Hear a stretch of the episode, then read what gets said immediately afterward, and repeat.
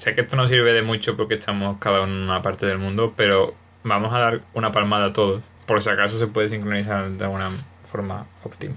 3, 2, 1.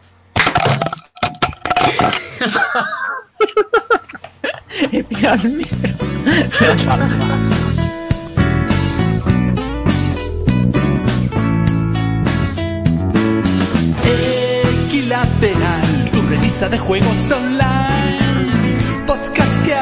para ti, artículos de libre opinión. Buenas a todos y bienvenidos a Podcast Equilateral, el podcast sobre videojuegos indie. Yo soy Manu Delgado, Manudón, y hoy estoy con dos personitas de Equilateral, que son solo dos, pero son tan guapos que su belleza vale por cuatro o por cinco. Eh, son Iván y John. ¿Qué tal, chicos? Hola. Hola, ¿Cómo va todo por ahí? pues, pues bien, intentando que mi belleza valga por 4,5. pero bien. He dicho cuatro, por gente. 4 o por 5, o sea que, que no me gustan Claro, las- hay, hay ahí, Ah, Yo los decimales los dejo solos para la- las notas de juego y para, para el apartado sonoro, sobre todo. Un 4,86. Sí, buen sonido de pasos. Periódico puro. Bueno, hoy estamos de estreno porque por una parte se estrena Iván por primera vez con nosotros en- aquí en Podcast. Equilateral. Bien.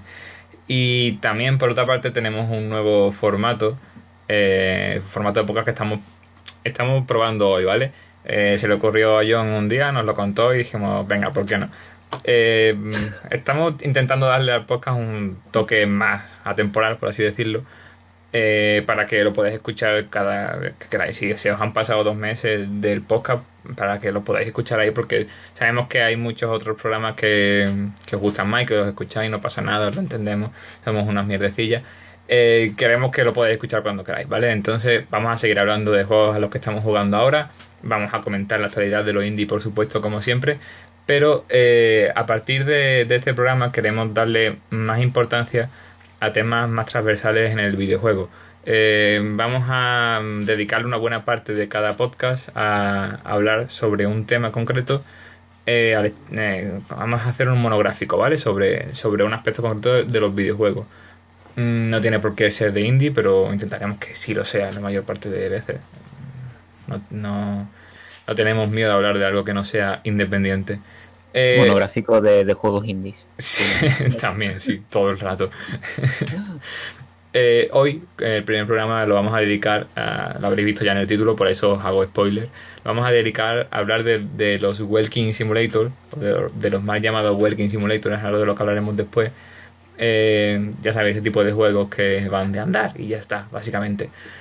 Eh, así que esperamos que salga bien, que os guste este nuevo estilo de podcast. Y nada, hacemos una pausita musical antes y, y seguimos hablando de lo primero que vamos a hablar es de críticas de videojuegos. Pausa musical y hablamos. Equilateral, tu revista de juegos online, podcast que hablan para ti,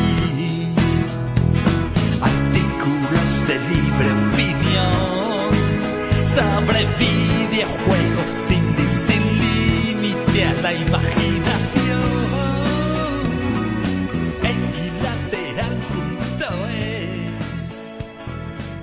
Empezamos con la sección de críticas de jueguitos indies y ya que está aquí Iván estrenándose hoy, pues que empiece él y se coma el marrón. Eh, Iván, ¿de qué vienes a hablarnos hoy? Pues hoy vengo a pringar hablando de The Last Day of June. The Last Que Day es of June. un... Sí, llegó un poco tarde. eh, El juego también llegó tarde. Vamos a quitar el, el chiste de en medio ya. Sí, Porque pese a llamarse The Last Day of June, no salió el- a finales de junio, sino en agosto. mal, muy mal. Y, pues, mala, como mala decisión estaba- de, de primero. Disonancia Sí. de título narrativo. Claro que sí, y como pues para hacer honor a eso, estamos hablando de él casi a finales de septiembre. Genial. Nos podríamos haber esperado octubre y sería. El juego se llama El último día de junio. Sale en agosto, lo juegas en septiembre y lo hablamos de él en octubre en el podcast.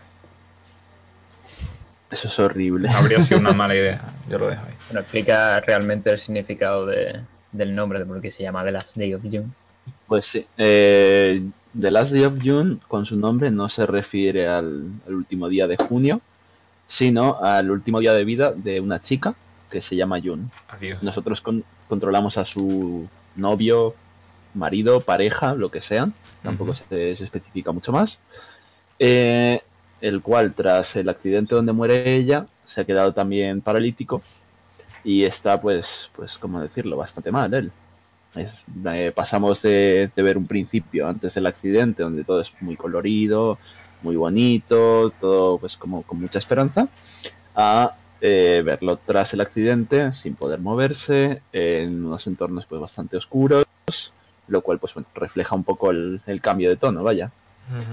Ah, entonces él eh, lo que descubre es una serie de cuadros en el estudio de la chica donde están pintadas las caras de las tres personas que tuvieron, ¿cómo decirlo? Eh, tuvieron algo que ver con el accidente. Y mágicamente, tururú, tururú, consigue eh, que tocando esos cuadros, él pueda entrar dentro de, de esos últimos momentos y controlar a estas tres personas que tuvieron algo que ver con la muerte de la chica para intentar cambiar los, los hechos y hacer que la consecuencia no sea tan fatal como, como fue en un principio, vaya. Interesante. Sí, la verdad es que yo cuando lo vi me interesé mucho porque, no sé, la premisa me parecía interesante, eh, me parecía que daba como para hacer un, un juego como muy, muy íntimo, muy personal, Sí. pero no, no me llegó a- hasta ese nivel, vaya. No ha Me conseguido que... No, ¿No? Joder. no, no. Me, me, me da un poco de pena, la verdad. Que se veía mucho potencial en él, pero creo que se pierde un poco en las, en las formas. Pero esto es demasiado idealizado quizás, o no trata el tema con la sensibilidad requerida o algo así. Diría que ni uno ni lo otro, sino que se pierde mucho en lo lúdico. Ah, Que vaya, nosotros cuando entramos en los, mm, no son recuerdos, pero vaya, en lo- los replays de, de los puntos de vista de estas personas, lo que vamos viendo es como una, una serie de cosas que podemos ir haciendo para que, que el accidente no llegue. Entonces, vale, nosotros empezamos y, y vamos haciendo cositas, nosotros no sabemos a dónde van a llegar esas cosas y vemos si, si el accidente cambia o no. Y a partir de ahí, pues una vez ah, hayamos hecho lo que necesitemos y veamos la conclusión, volvemos a empezar el mismo día y sabemos más o menos qué cosas cambiar para, para poder llegar a ello, ¿sabes?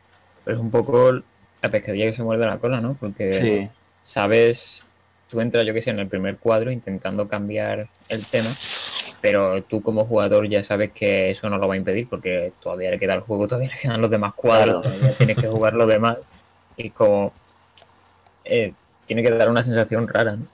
sí, o sea, claro, en el principio cuando empiezas controlando a la primera persona, dices, bueno, a ver, es que yo ya sé que, que no, no voy a hacerlo aquí tan, tan de puta madre para que termine aquí los 20 primeros minutos de juego y, y se haya acabado porque soy aquí el, el dios del efecto mariposa, ¿sabes? Quizá eso habría, habría estado bastante bien. No, no sé cómo es el final del juego, no sé qué clase de mensaje pretende, pretende lanzar, vaya, pero sí que es verdad que una, una posibilidad ¿no? de hacerlo bien a la primera y que eso cambie el final o algo así, no sé. Sí, yo creo que Igual aquí me estoy pasando yo también con, con lo lúdico, no sé. Creo que uno de los peores problemas que tiene el juego eh, es que está hecho muy de estructura rollo. Este es el primer cuadro al que vas a entrar, controlas a la primera persona, haces las cosas de la primera persona y luego pasas al segundo. Eh, también es verdad que eh, durante los cuadros también hay cosas que hayas cambiado en esos que te van a hacer volver hacia atrás a los cuadros anteriores para que tengas que cambiar más variables. Pero eso no sé, no me ha dejado de parecer una, una lista de tareas, ¿sabes? A la que volver y como que no sé, no, no me daba ninguna sensación de, de cercanía o de personalidad, porque vaya, al fin y al cabo era eso. Pero eso te iba a preguntar. Casillas. Cada, cada cuadro, cada cuadro supuestamente es, representa un personaje al que tú controlas, que no es, él, no es él ni ella, sino que es alguien que, tú, que estuvo involucrado. Y en cada cuadro su- arroja una perspectiva distinta que te hace descubrir algo nuevo del accidente, o, o sea, sirven para algo, o solamente simple, o solamente están por, proponer trabas y que tenga algo a lo que jugar hasta llegar al final. Ah, te dejan un poco ver cómo, cómo son estos personajes. Problema es que a ti te dan igual.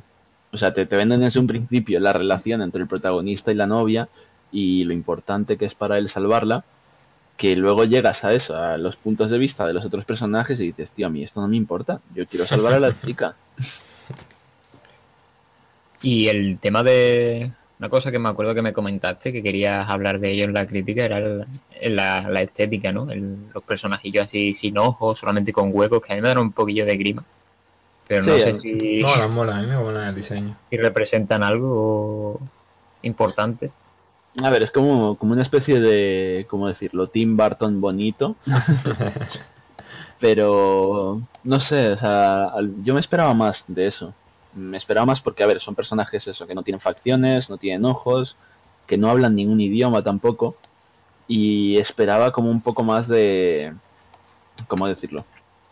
De que el juego intentase mostrar cómo puede ser la comunicación sin lenguaje y sin nuestras facciones, solo- a base de, de gestos corporales, que es algo un poco, un poco diferente a lo que estamos acostumbrados, porque vaya, la, creo yo, la, la ma- mayor manera que tenemos nosotros de comunicarnos es o verbalmente o por nuestras expresiones. Mm. Pero como que tampoco, o sea, me parece más una, una decisión estilística que, que algo que vaya más allá. Claro, no, Si no, lo aprovecha. Si, si no tienen lenguaje y tampoco tienen voces, es porque no tenían pasta para comprar a alguien que le pusiera las voces.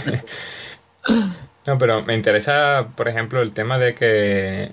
mm, o sea, no es que tú puedas cambiar la historia en cualquier punto, ¿no? Sino, sino que si se pudiera, que no lo sé ni tampoco lo quiero saber porque sería spoiler. Si se pudiera, tendrías que completar todas las tareas de todos los cuadros, ¿no? No es algo que tú puedas conseguir antes o conseguir en, en algún momento de forma aleatoria o... Que eso sí que me parecería más interesante quizás, ¿no? Que tú pudieras cambiarla de varias formas, que hubieras quizás varios finales o algo así. No sé. Sí, sí. Claro. Sí, pero es eso, al final se queda en una progresión lineal que te obliga un poco a, a volver hacia atrás. Pero no sé, es como si en un Mega Man te, olvida, te, te dijesen, oye, vuelve hacia atrás. Sí, no sí, deja de ser moverse de, de izquierda a derecha y de derecha a izquierda y, y ya está, ¿sabes? Ya, ya, ya. ya. Pero en, Entonces- en general, te, ¿te ha molado o no te ha gustado del todo por eso? Ni fu ni fa. Ya te digo, creo que en parte debe ser por, por cómo lo presentaron. Porque es eso, ¿no? Tú veías los trailers y todo y parecía eso, algo súper súper bonito, súper íntimo, muy, muy cercano, muy humanizado y, y llegas a eso y es un rollo muy mecánico, ¿sabes? Y me, me atrevería a decir que igual en las partes de, del chico pega un poco de, de cagalástimas. Te caga Que lástima. sí, pues sí. Por Sí. explicar ese concepto tan concreto. Pues eso, como que te lo presentan las partes del chico como muy, oh Dios mío, mira todos los planes de futuro que tenían, qué pobrecitos, no sé qué. Como pero para que luego llores, te ¿no? pones a... Sí, sí, pero luego te pones a jugar y es como, pues, pues vale, me, me da igual. Y te acaba dando todo igual por eso, porque es, es poco, poco honesto, poco humano. Sí, no sé hasta qué punto será el tema de, de utilizar como pretexto la muerte de una chica para, para simplemente ponerte a hacer puzzles y, y no preocuparte de, de nada más. Pero Claro. Es un poco el, el llamado man pain. sí, lo que viene siendo eh, típico el concepto este de mujer en la nevera, ¿no? De, de que se utiliza el sufrimiento de la mujer para reflejar el sufrimiento de, del personaje masculino en vez del de ella. Sí. Claro, o sea, perfectamente podría haber sido al revés, se podría haber muerto él y, y ser ella la que lo tiene que salvar a través de los cuadros que ella misma ha pintado, ¿sabes? Mm. pero no sé, me parece que, que optaron por una ruta pues como muy esa, muy típica, muy costumbrista y a la hora de hacer el videojuego como que no sabían muy bien por dónde tirar, ¿sabes? Si ir a por algo un poco más más experimental o que busque un poco más de, de cercanía con el jugador o eh, hacerlo lo fácil entre comillas, lo lúdico, las listas de tareas y llegar hasta el final. Mecánicamente digo yo que, que es un juego de puzzles y No sé, ¿tiene algo? o... Ah, poca cosa, vaya. Lo que puedes ir haciendo es eso, eh, alternar, alternar entre los personajes para ir un poco cambiando los entornos y que ellos puedan acceder a otros sitios, pero más allá de eso tampoco, tampoco te creas, vaya. Es, eh, interactúas con esta cosa, sí o no, punto. Mm. Estoy mordiéndome la lengua por no preguntarte si al final puedes salvarla o no. No, no quiero saberlo, pero en realidad tengo un montón de curiosidad. A ver Eh, si- a ver, pues lo, lo miramos por YouTube.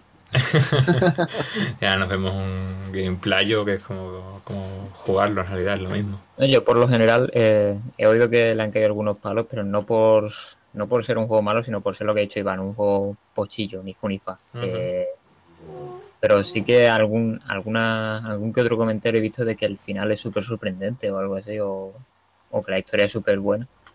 No sé, yo.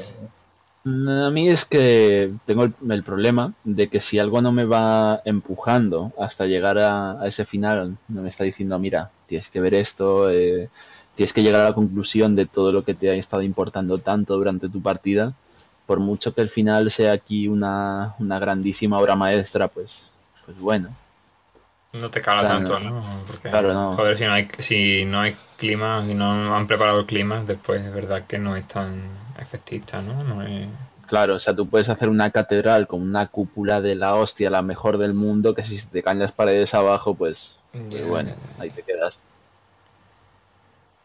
Pues no sé, vaya, yo lo... Me, me, me entran ganas de jugarlo solo por el por cómo es de bonito, a priori. Pero... Sí, a ver, bonito es a la vista, tú te quedas como, oye, qué Sí. bonito es. En los 20 primeros minutos yo estaba como, bueno, captura, captura. Doy Pero- tres pasos más, Ya, captura. ya también eso la, Pero- la típica tendencia de, de los juegos lacrimógenos que, que llaman la atención por eso. Es como, Sí. mira, mira qué bonito es todo esto, vas a llorar con nada que inicie el juego. Claro. Pero luego puede pasar que, que simplemente nada, na- le vean muy fácilmente el, el paripé. El truco, Eh, sí. Como que, como que te está manipulando para llorar, haciéndolo todo demasiado demasiado colorido, las músicas de Claro. piano ahí sonando súper fuerte. Sí, sí, sí, pero completamente. Es lo, lo que Además decía ve- yo que veo el tráiler que eh, el accidente del- se tiende porque intentan no atropellar a un niño que está jugando en la carretera, ¿no? Sí, sí, exacto. O sea, es todo súper súper edulcorado. súper- Por eso, por eso lo tintaba yo de, de ser un poco bastante caga lástimas. Pues además, es lo que, lo que decía, tú empiezas y estás pues en un lago con música de, de piano, todo bonito, un montón de colores, mogollón de luz. Pasa toda la movida y estás en, en tu casa todo oscuro, tonos azules, súper deprimente. Y es como, a ver, que sí, que, que me parece bien si el resto de la narrativa pues esto lo, lo soporta. Pero cuando pasas de eso a, bueno, pues soy un niño, me voy a poner a, a reventar macetas para poder coger este coleccionable de aquí y tener un, un recuerdo más del niño que me da igual, pues eh, no se sustenta. Ya, ya, ya, ya, ya, ya. Bueno, hay que dar eso, supongo, ¿no? Tampoco hay mucho más que decir. Pues sí. ¿Ya le has dado para lo suficiente? ¿Ya podemos pasar a otra cosa o qué? Bueno, recordemos que dentro de poco puedes leer esta crítica en la web de Equilateral, por cierto, donde Iván ya se imagino que se explayará más Pues para sí. todo aquel que esté interesado. Es, que quede, que quede ahí dicho. Eh, entonces dejamos ya de, de hablar de Last Day of Young. ¿Chan? ¿Yo? ¿Yo? The Last Day of Jackie Chan. Jackie Chan. Y... Ojalá. Sí.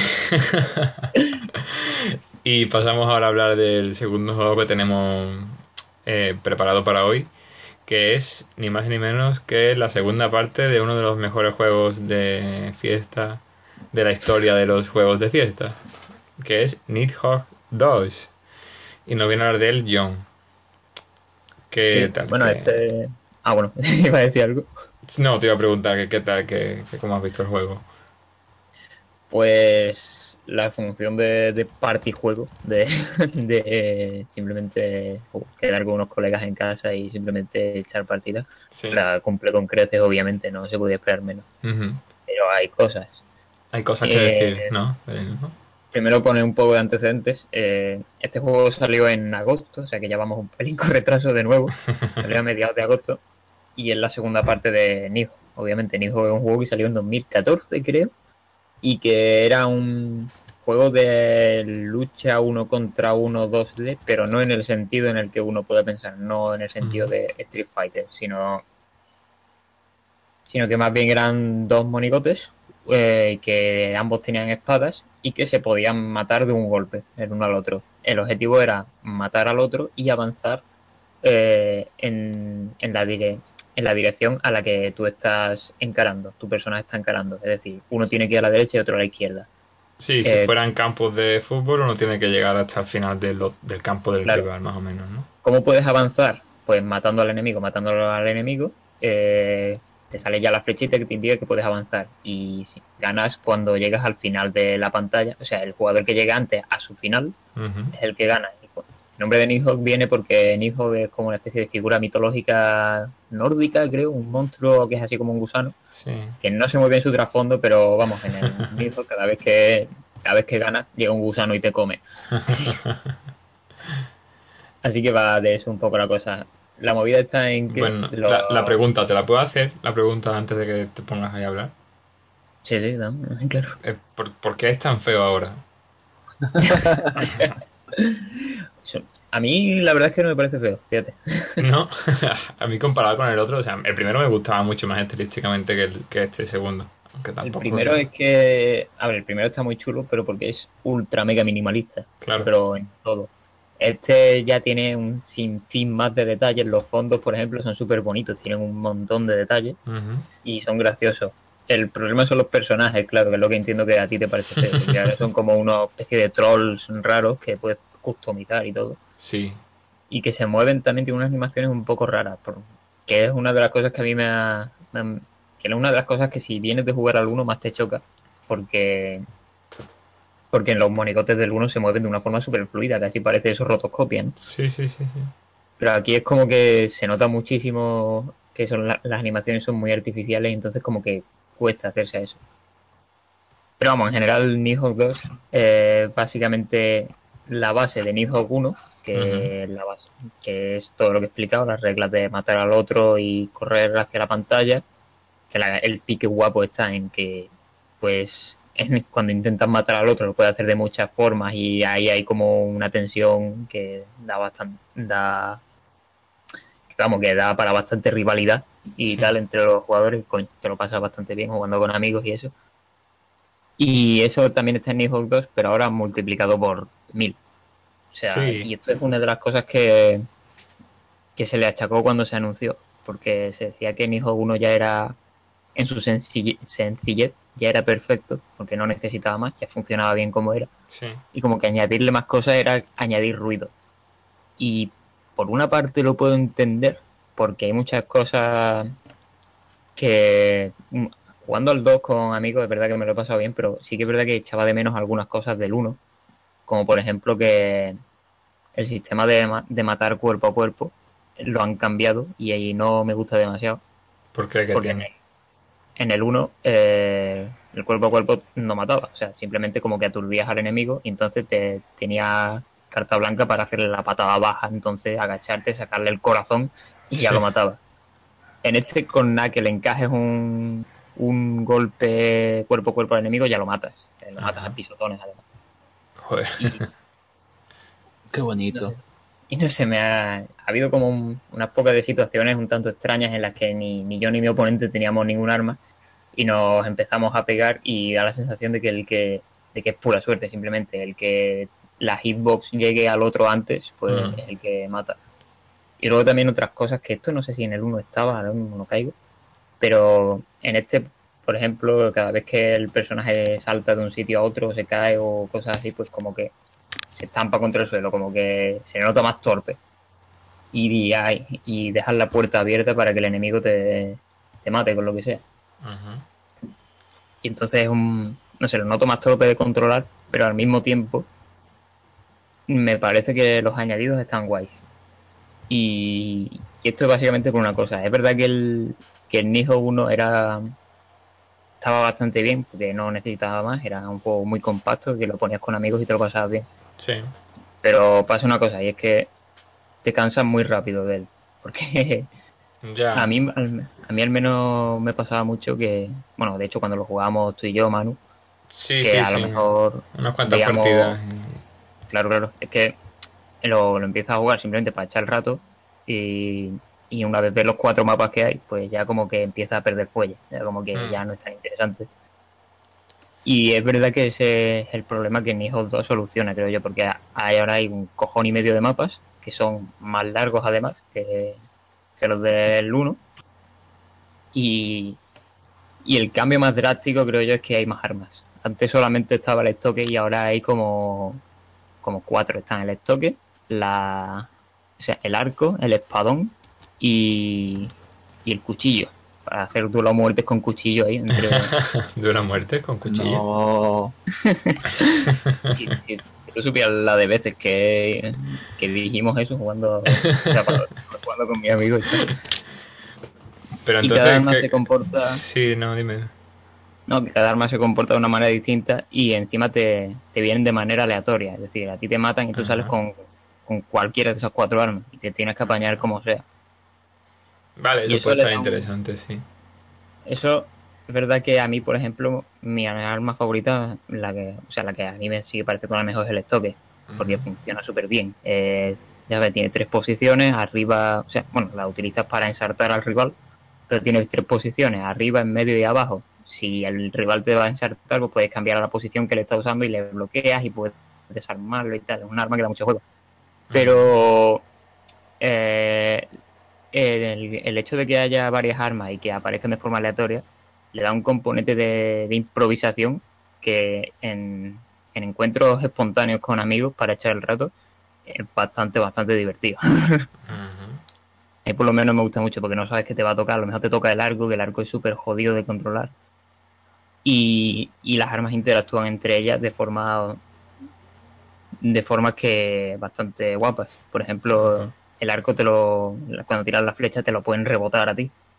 Sí. Y, y si, si lo tiras a uno con estoque, pues es más fácil, porque el estoque ya sabes que lo puedes poner en tres posiciones y solamente con tenerlo en la misma posición por la que te viene la flecha, pues ya lo rebota. Ujú. Pero luego tienes el espadón. El espadón solamente tiene dos posiciones, arriba y abajo.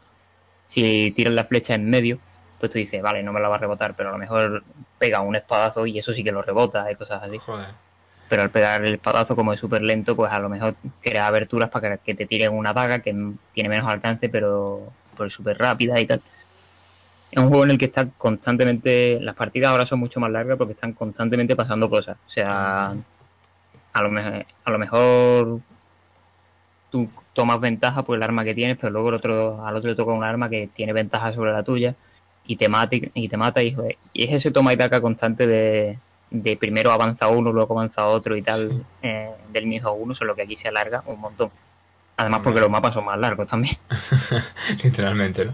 Es, un juego más completo, ¿no? Que, que el anterior, pero que tampoco elimina al anterior, o limita al primero, ¿no? Porque si tú quieres un juego más simplón o más simple, más minimalista, como he dicho antes, mm, de combate entre uno contra uno, sigues teniendo un hijo y no te tienes que... No, no sientes la obligación de jugar al más nuevo, ¿no? Simplemente Claro, claro. son como dicho. juegos diferentes, ¿no? ¿O cómo?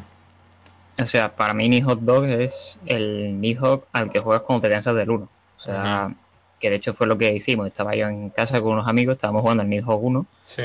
y, de- y cuando ya nos hartamos de probar los cuatro mapas o, o las distintas modal- modalidades locas que hay, como lo de hacer que, la- que las espadas cuando las lanzas vuelvan en plan boomerang o gravedad cero y cosas así, Sí. Pues dijimos, pues vamos a jugar al 2 y, y con el 2 pues ya estuvimos un montón de rato, porque hay un montón de mapas que probar, porque las partidas duran más, porque se hace como más, más loco, o sea, Sí, sí, sí, sí, sí. y la verdad es que no sé, es eso, o sea, es verdad que si lo miras fríamente, Nihawk 1 es mejor, porque es, es eso, no necesita más ni menos, es- está bien como está. Pero Y a no ser que lo juegues en plan pro de la vida, en el que te conoces cada frame de movimiento y juegas por pura competición con los demás y tal, Sí, que tampoco es el Pues- caso, vaya. que yo digo que la mayoría de la gente pues lo jugará pues eso, como juegas un Smash Bros con otros tres amigos, que es pues para estar jugando algo y para que haya risas, para que haya movidas. Sí, party Dele- game de manual, vaya. Claro, para que insultes en la cara al otro porque te ha matado. y en ese caso, eh, Nihon 2 es más. Es eso, más, es más imprevisible. Y al ser más imprevisible, pues en, eso, en ese ambiente festivo, que es, es más divertido. Da más juego, ¿no? Claro, claro. Yo tengo una pequeña pregunta, vaya. Y es que, vale, sí, has dicho que, que Nidhogg 2 añade cosas, que cambia un poco lo que es el flujo de las partidas, etcétera. Eh, ¿Tú crees que, que habría quedado mejor igual si fuese algo así como Nidhogg 1.5? O sea, lo que viene a ser lo que era eso, pero igual con más mapas y, y poco más, sin cambiar tanto lo que es la, la base jugable o, o la esencia que marcaba tanto el ritmo del que hablabas. Pero es que en ese, en ese, en ese caso, ¿hasta qué punto sería justificable un nuevo juego y no un DLC? Yo qué sé. Porque es eso, si a lo mejor le añades más mapas al Nihon, pues ya no te cansa tan rápido. Así que imagino que sí, que lo que. Pero es eso, si es lo que he dicho Manu antes, si, si te prefieres Nihon 1, ya lo tienes ahí para jugar. Y si prefieres jugar al Nihon 2, pues juega al Nihon 2. Si hubieran hecho un Nidhogg 1.5, creo, probablemente eso eliminaría al 1, porque ya para que lo quieren, ¿no? Sí, pero imagínate que no sacan el 2 y sacan un DLC. ¿Crees que habría quedado como algo mejor o, o simplemente sin más? Yo creo que habría quedado como algo mejor, porque ya que te, ya te digo, desde el punto de vista de, de alguien que use que utiliza Nidhogg solamente para echar el rato, mm, eso da para que haya más rato que echar, simplemente, porque hay más mapas. Pero pero no cambiaría, pero por un lado estaría también mejor que, que hubieran sacado el 2, porque no cambiaría distintas dinámicas de la partida que a mí sí me molestaron, como lo que he dicho del combate cuerpo a cuerpo, que los personajes se sientan más torpes. En ese caso, una fusión de los dos puede que hubiera sido mejor, pero la verdad es que, eh, no sé, Pero es que también es un, creo que es un paso arriesgado, ¿no? Sacar el Nidhogg 2, Claro, claro. porque llega un momento en el que es un juego que parece que no es diferente, pero sí lo es mucho. Entonces, mm, si tú le cambias a la base de jugadores que ya tienen, le cambias las mecánicas de Nidhogg 1 en un DLC o algo así, quizás no les gusta ese movimiento, ¿no? O sea, yo lo veo bien. O sea, en principio yo reconozco que me chocó cuando, cuando anunciaron la secuela, ¿no? Mm, pero como tampoco es una secuela tal cual, es como eh, lo que hicimos antes, pero ahora lo vamos a hacer de una forma más completa y con más profundidad para que el que quiera seguir jugando a Nidhogg no se tenga que no tenga que estar otra vez jugando a los mismos cuatro niveles de siempre, pues no lo veo mal del todo. Y también como ha salido eh, tres años después del primero, mm, no me parece mal que sea una segunda parte, con el número 2 incluso. Porque hay muchos juegos que se mantienen, que tienen un... Por ejemplo, pienso en Shovel Knight, que, que ha tenido DLC, la tira, y han ido modificando el juego y tal, hasta el punto de, bueno, de hacerlo diferente para los jugadores que, que han estado metidos en, el, en ese juego. Pero mm, si de repente sacas un DLC tres años después y es tan diferente al juego original, es como muy raro, ¿no? Es como, no sé. Yo es que no, no sabría decir si en forma de DLC o, o habría sido mejor o si una segunda parte pues contribuye más a, a traer el juego de actualidad y, a, Sí, y no también. arreglar cosas, pero sí que hacerlo por lo menos distinto al uno. Eh, tal y como está, yo lo veo que es un poco el caso de Smash Bros. Que, el- por ejemplo, eh, ahora el Smash Bros. que más se juega es el nuevo, el 4, que es el que tiene pues las últimas actualizaciones, los últimos personajes, las últimas los últimos retoques. Pero también se juega mucho, por ejemplo, el Smash Bros. Melee, que hay un montón de jugadores super pros que, que prefieren ese porque simple y llanamente pues se juega mejor.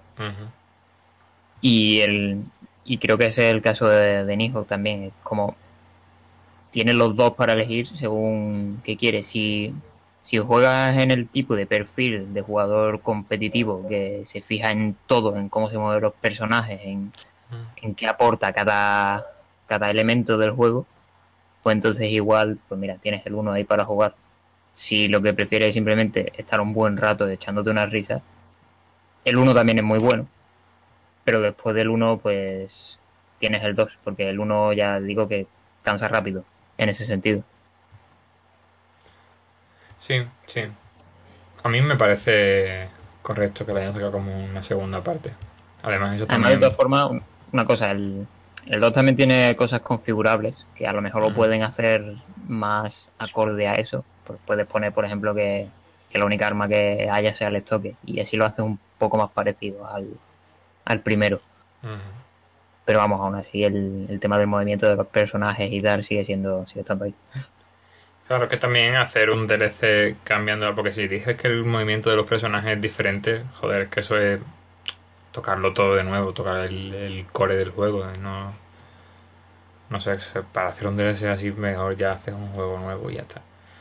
O sea, es como el juego que no sabías que hacía falta, pero por lo visto bueno, a los desarrolladores pues. se les metió en su cabeza que sí lo hicieron y eh, mira, pues está guay. Tampoco lo, o sea, tampoco, o sea, lo pondría como una Dalí de la vanguardia, porque como Sí. ya te he dicho, sigue siendo continuista, sigue siendo muy continuista y no diría Sí, y no sí, recomendaría este Antes por encima otro. del por encima del Nidhogg 1, Vale, vale. pero pero sí lo recomendaría cuando eso, cuando te hayas cansado del Nidhogg 1, pues aquí, aquí tienes más. Que yo, yo simplemente lo veo y veo la- los screenshots y tal. Y joder, parece que el Nihon 2 va antes que el Nihon 1. Para mí es como una involución gráfica. no sé, en una parte como que me gusta más el rollo del anterior. Porque claro, es mucho más, más simple, más. No sé. Lo veo y es como el típico juego este que primero se lanzó en Flash, triunfó y luego se lanza bien ya remasterizado en, en, en plan guay, quiero dineros. Pues algo así.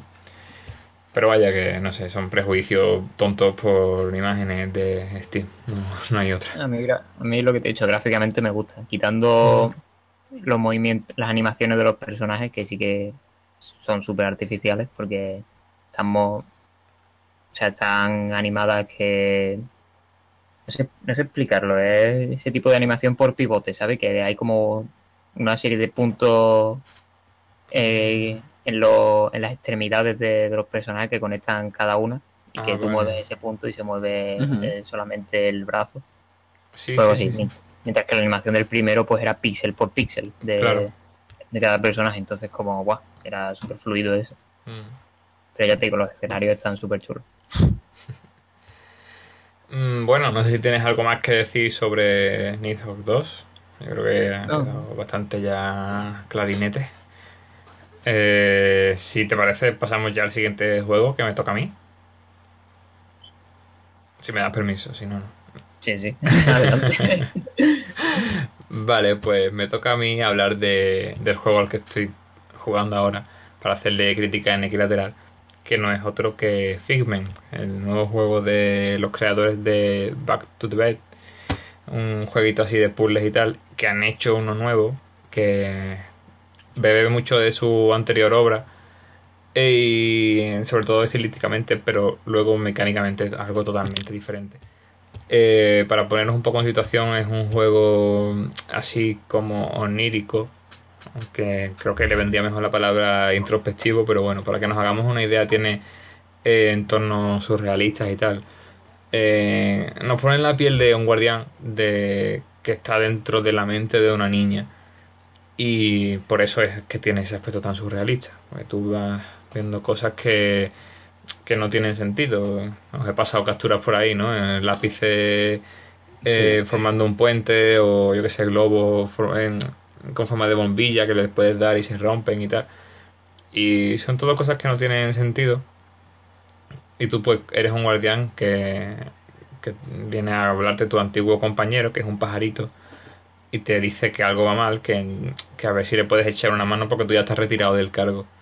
Eh, me mola la idea, el concepto este de personaje principal con una espada y un pajarito acompañando porque es muy también rollo plataformas antiguos, juegos antiguos de los 90 que siempre tenías un compañero que iba volando al lado tuya que te iba diciendo dónde tenías que ir y tal. Eso, por, por esa parte me gusta. Eh, no sé, el juego es que en realidad mm, me gusta por lo que yo había visto de antes. Es decir, es bonito, el juego es precioso, está, tiene un dibujo eh, increíble y unos colores que, que saltan mucho a la vista. Por eso ya solo me gusta, pero mm, lo que más me ha gustado de, de Figment es que me ha sorprendido por dos cosas sobre todo. Eh, por la jugabilidad, que me la esperaba más estática, me la esperaba más point and click y poco más. Y he descubierto que no, que es es un juego más activo, que tiene, tiene sus enemigos, vas con tu espada por ahí, tienes ataques, ataques cargados incluso. Eh, y por otra parte, lo que más me ha sorprendido también es la música. Está muy bien adaptada. Eh, te mete mucho en el mundo eh, onírico en el que estás. Y aparte se intercala muy bien con lo que está ocurriendo en el juego. Por ejemplo, eh, cuando tú llegas a una fase, a una batalla final con un jefe, eh, empieza a sonar una musiquilla y es como todo muy teatral porque el jefe va hablándote o te va diciendo cosas con un tono y con una rima que está cantando en realidad. Todo como muy de, de ópera, ¿no? Muy, además los, los monstruos tienen sus máscaras y tal. Muy teatral todo, como digo. Y eso me ha gustado un montón. Incluso en el escenario hay cosillas. Hay, por ejemplo, una planta que tiene forma de, de guitarra. O sea, una planta cuya flor es una guitarra y sale música. Y si tú la golpeas, pues como que tocas la guitarra con la, con la planta. Y está súper guay. Puedes interactuar un montón con el entorno. Cosas que no tienen, no tienen una razón de ser. O sea, tú le das a esa guitarra y no pasa nada, solo suena. Pero esa eh, interactividad me gusta a mí un montón en los juegos. Algo que, que en realidad no, no tiene un objetivo, pero tú lo haces y, y te pasas el rato. Yo por lo menos me paso el rato dándole a la guitarrita. A mí también me gusta mucho eso. Es como, no sé. eh, Algo que el- no es necesario. Sí. Por el, por el mero hecho de, de contemplar, de experimentar con, Sí. con el mundo que, que te Mm. rodea. Tampoco tienes por qué tener una meta que te motive a nada. Claro, claro. Claro. No todo tiene por qué ser un, un, Un logro. un medio para el fin que tienes que, que Sí. completar tú, sino Total. que creo que te lo hace de, de cierto modo como más vivo, aunque en este caso pues sí, dentro de un sueño no esté vivo, pero vaya, la, la sensación de Sí, que pero tú claro, estás ahí. Te da la sensación de que todo tiene su, razo- su razón de ser, a pesar de que. O sea, su razón Sí, de ser. estar en un sitio surrealista, estar en algo que no, Claro. en realidad no existe como tal. O sea, tú estás en un mundo eh, que no tiene sentido. Y Pero claro, me refiero a que, a que no todo gira alrededor de ti, sino que hay cosas que no tienes por, que no tienes por qué hacer, que no son necesarias, pero sin Sí. embargo están ahí, están te Sí, sí, permiten totalmente. interactuación, porque están no sé, eso, eso mola. Sí. Y sobre todo sorprende que, que lo hayan conseguido en este juego porque eh, si veis capturas y, veis vídeos, eh, cuando lo juguéis os vais a dar cuenta de que los escenarios son muy limitados porque son todo como rocas flotando en, un- en la nada, ¿no? Es como... Son pequeñas islas flotantes, ¿vale? Y cada una está conectada, pues, dependiendo del mundo en el que estés, de la parte del, de la mente en, el- en la que estés, pues está conectada por una cosa u otra, ¿no? Es parte del escenario. La primera parte está conectada como por lápices que forman puentes, como he dicho antes. Otra vez están conectadas por flores o yo qué sé, por, por un montón de cosas. Antes he pasado por un sitio que estaba conectada, las dos islas estaban conectadas por un cien pies que estaba de espalda, o sea, tumbado boca arriba. Y tú pasabas por encima del cien pies y comías las patitas. Es todo como muy absurdo, pero que tiene sentido porque está dentro de la mente de una niña. Y esa historia es la que te cuenta. Eh, es decir, que todavía no he pasado el juego, o sea que, que todo lo que diga de historia eh, cambiará, porque hasta que no llegue al final y entienda bien la propuesta de, de este estudio, no voy a decir nada ni malo ni bueno. Pero de momento hay cosas que me gustan y cosas que no me gustan. Me gusta que, que todo tenga sentido, como he dicho, dentro de un mundo ilógico. Y no me gusta que veo que hay como un tratamiento muy estereotipado de algunas eh, cosas relacionadas con la mente. Eh, sobre todo de las emociones. Mm, hay como, por ejemplo, la, la emoción de la alegría que está representada, es como un poco como del revés, ¿no? Está la alegría, la ira, la tristeza, la... Hay, más, hay muchas, hay muchas por ahí que nunca ves, pero están por ahí metidas en sus casas. Y vas tocando a la puerta y como que reaccionan de una forma que te esperarías que, que reaccionasen así, ¿sabes? Es como súper marcado. Tiene sentido, ¿no? Si son, si son la personificación de reacciones. como- Sí, sí, pero por otra parte es como demasiado forzado o demasiado estereotipado, no sé, es como- no sé. Eso me, no me gustó demasiado. Mm, tampoco sé otra forma como se podría hacer, Pero sí Sí, que es es como que- llegas a la casa de la alegría, tocas y, y está alegre. Y te dice una línea de diálogo muy alegre. Y tocas a la casa de la fiesta y evidentemente están de fiesta. Y sí que es verdad que ya casi prácticamente un cliché, ¿no? Que Sí. antes incluso de la película de Pixar ya se habían representado las emociones de Sí, sí, forma sí, sí, sí. personificada y en plan, pues esta es la alegría y es súper alegre todo. Sí. Y obviamente es la alegría. Parece un personaje de sitcom, ¿no? Que lo ves venir con, con no escucharle hablar dos segundos. Claro, claro. Pero de verdad que, por ejemplo, del revés, como que, que empieza así un poco, pero después el mensaje es precisamente el contrario y tal, o por lo menos está mucho mejor explicado. Y aquí, ya te digo, como no he visto todavía ni el final, ni he avanzado mucho en la historia, tampoco sé cómo va a acabar yendo eso. También como veo que no es lo más importante dentro del conjunto, tiene la historia que tú estás viviendo es otra. Mm, quiero esperar a acabarlo para ver qué, qué ofrece. Pero vaya, en principio el juego me está, me está encantando, me está enamorando. Es como, eh, por ejemplo, yo vi que el estudio este que se llama eh, Bedtime, creo, eh, tenía el juego más conocido que tenían era Back to the Bed, que es un juego que mucha gente eh, relacionaba con Monument Valley porque era un juego así también en perspectiva isométrica eh, de puzzles, eh, también así muy onírico, porque era un tío que tenía que volver a su cama cuando estaba dormido, también era muy surrealista. Y era puzzle por puzzle, o sea, no tenía un sentido narrativo más allá de eso. Y anteriormente también tenían otro juego de móvil que también era muy de plataformas, creo, o algo así, relacionado con el tiempo. Y creo que este, este juego, eh, Figment, creo que es como la culminación de, de esas dos obras. Intentar hacer un juego con todo lo que han aprendido, todos los que saben que se les da bien. Intentar hacer un juego que ya sí que sea más eh, redondo, por decirlo de alguna forma, que, que ya en sí mismo tenga eh, varios apartados que destaquen. El apartado artístico, el apartado jugable y el apartado narrativo. Y cada, cada, cada uno de ellos tiene su porqué dentro de la obra. Entonces, pues creo que puede, puede ser algo como el juego que marque la senda de este, de este estudio y que realmente con el que realmente se han volcado al máximo para intentar hacer algo algo que le no sé que les represente o algo así como estudio ya cuando lo juegue lo veré porque además que no he jugado los anteriores que no me Back to the Bed en el móvil tengo que jugarlo en, en Steam y es un rollo Así No, pero por lo que me cuenta, sí que se nota bastante que su seña identitaria es, no sé, la representación de lo onírico, de, sí de lo surrealista, que eso sí que es verdad que está muy trillado, pero siempre es un tema que da para hablar muchísimo, para experimentar con un montón de cosas. Claro, es también lo que hablábamos antes un poco de la, la historia de... Además también este juego empieza con un accidente de tráfico. Es como un poco un cliché que se usa para contarte una historia, pero que en esta ocasión no es de penita.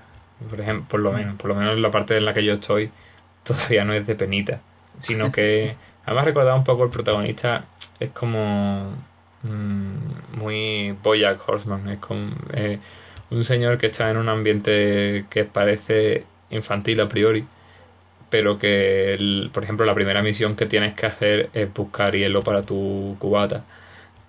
Eh, es chocante, ¿no? Es como muy un personaje muy mordaz dentro de un entorno infantil.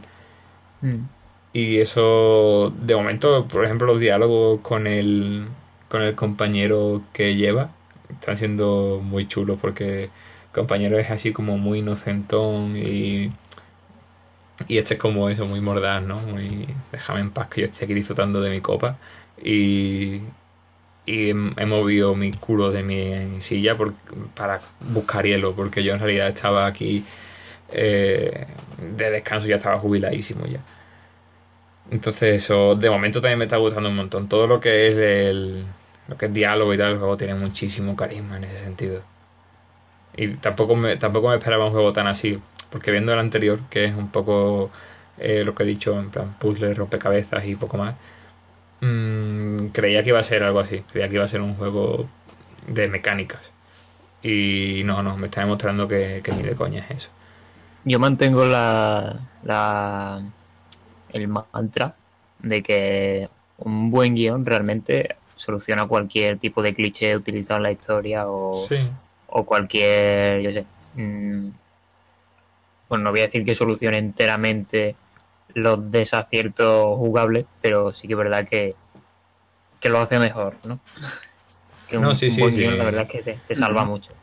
Hombre, un buen guion como que te empuja un poco a, a tener manga ancha con otro tipo de, de problemas que pueda tener. Siempre puedes resolver las situaciones malas de tu juego con una buena excusa bien llevada, ¿no? Bien escrita, en realidad.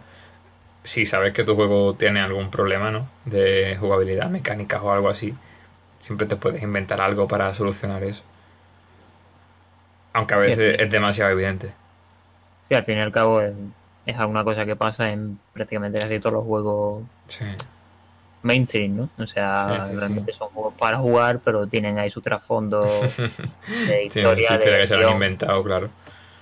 Que obviamente viene después lo que que eso no está mal, vaya, es la filosofía de Nintendo. Nintendo hace es lo que hace juegos para jugar. Ellos piensan en las mecánicas, en las ideas, y dicen, vale, pues vamos a hacer esto. Y luego piensan en una historia que encaje.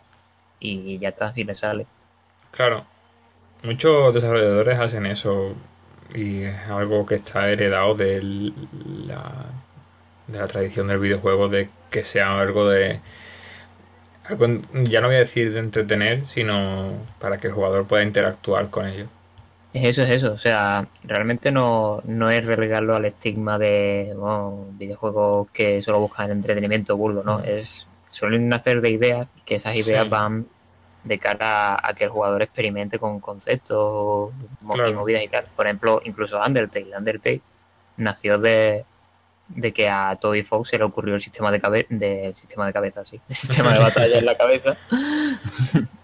Y dijo, hostia, pues voy a hacer un juego alrededor de esto, de un sistema de batalla en el que no, que, no haya que pelear, sino que consiste en hablar con los monstruos. Que puedan toda la historia que se montó y tal. Como Claro, claro. no... Y es eso, es simplemente querer hacer que el jugador experimente cosas a través de, de lo que es un juego, vaya, de sus mecánicas, de, de lo que es jugar. Y eso mola. Que muchas veces también es complicado intentar entender la mente de, de alguien que está creando un juego. O sea, le puedes preguntar, oye, ¿qué fue primero? ¿La idea de la historia o la idea de la, de la mecánica? Hay veces que está claro, pero otras veces, en plan, no sé, me salió primero pensar en una mecánica, pero justo al segundo después pensé en una historia que podía adaptarse a esa mecánica y Claro. me vino bien. En este caso, Sí. en este caso yo creo que ha venido también un poco a la par, porque es como moverte por un mundo en el que en realidad la interacción que tienes con él es muy básica. Puedes andar, eh, rodar y pegar espadazos, ya está. Y bueno, y luego tiene el rollo de aventura gráfica, entre comillas, que es usar eh, objetos del inventario con cosas que hay en el entorno. Puedes coger una batería, ponerla en un sitio y hacer que funcione un molino que después es una zona de gas venenoso. Mm, eso es muy aventura gráfica, pero combinan bien los elementos. O sea, a mí es que las aventuras gráficas no me gustan, ya lo he dicho millón de veces en el podcast. Eh, y aquí no me he sentido aburrido como me suelen aburrir las aventuras gráficas, sino que por esa tontería de, de meter un poco de libertad de movimiento, eh, interacción con, con otros personajes que pueda haber en el, en el entorno, con el propio entorno, a base de dar espadazos, nada más. O sea, no, no, no tienes que hacer nada más, no tienes que tener una mecánica para cada interacción, sino dándole golpes y llamando a puertas se consiguen en este juego muchas cosas. Y por eso no me ha llegado todavía a aburrir el juego, porque me permite libertad de acción, básicamente. Ya que, ya que has sacado el tema y así ya damos un poco carpetazo al, al- a la crítica de este juego. Sí, El tema de las aventuras gráficas que te fuerzan a los puzzles y que no. Típico cliché, ¿no? Que te fuerzan a, a pen- a hacer los puzzles una y otra vez Sí, y que sí, no sí. se centra en la historia. A ver, te recomiendo jugar Kentucky Route Zero, que vale. que lo estoy jugando ahora. Tienes que jugarlo. Porque Vale, vale. es un es eso, es una aventura gráfica, pero centrada en lo que tú dices, en la interacción con el mundo, en el diálogo y tal. Ujú. Y es una cosa que te vuela la puta cabeza. Estoy jugando yo ahora, voy por el acto 3 y vaya movido. No, sí, lo, tengo, lo tengo muy pendiente. Tenemos ahí a Álvaro y Violeta en el grupo que son los, Sí, sí, sí, sí. los, los conversos de Kentucky Road Zero. Y sí, sí, lo tengo que jugar. Pero por ejemplo, en este juego no he sentido esa. Los puzzles que propone de momento son, o por una parte, muy bien integrados en, en- en la propia idea de, avanzar. O sea, que a lo mejor son de coger, darle un botón y abrir un puente y que luego ese botón te abra otro y tengas que hacer algo especial para que, yo qué sé, cualquier cosa que te abra caminos en el mundo Mm. o bien es eso, o bien es algo eh, más activo, como es luchar contra un jefe o contra un jefe final o contra un enemigo, que sea una lucha muy básica, porque no, ya es que no habría que hablar ni de sistema de combate, es algo totalmente básico de apretar botones en momentos concretos. Mm. Y pero no son puzzles complicados y no son puzzles que te eh, limiten o que te aburran. Son, mm, me parece que es una- un buen equilibrio entre puzzles que te, te llevan por la historia y no te requieren o no te obligan a quedarte parado un tiempo buscando la solución esa hasta que te piden ellos porque son un puzzle y son más listos que tú. Eso, es Mm. lo que, eso es lo que mola. Sí, Sí, no sé, yo creo que el, el tema de los puzzles en las, las aventuras gráficas, creo que ya llega un punto en el que, no sé, como que los ponen, pues porque una aventura gráfica tiene que tener puzzles y, y si no hay puzzles, como que, que el juego pierde, en- Mm.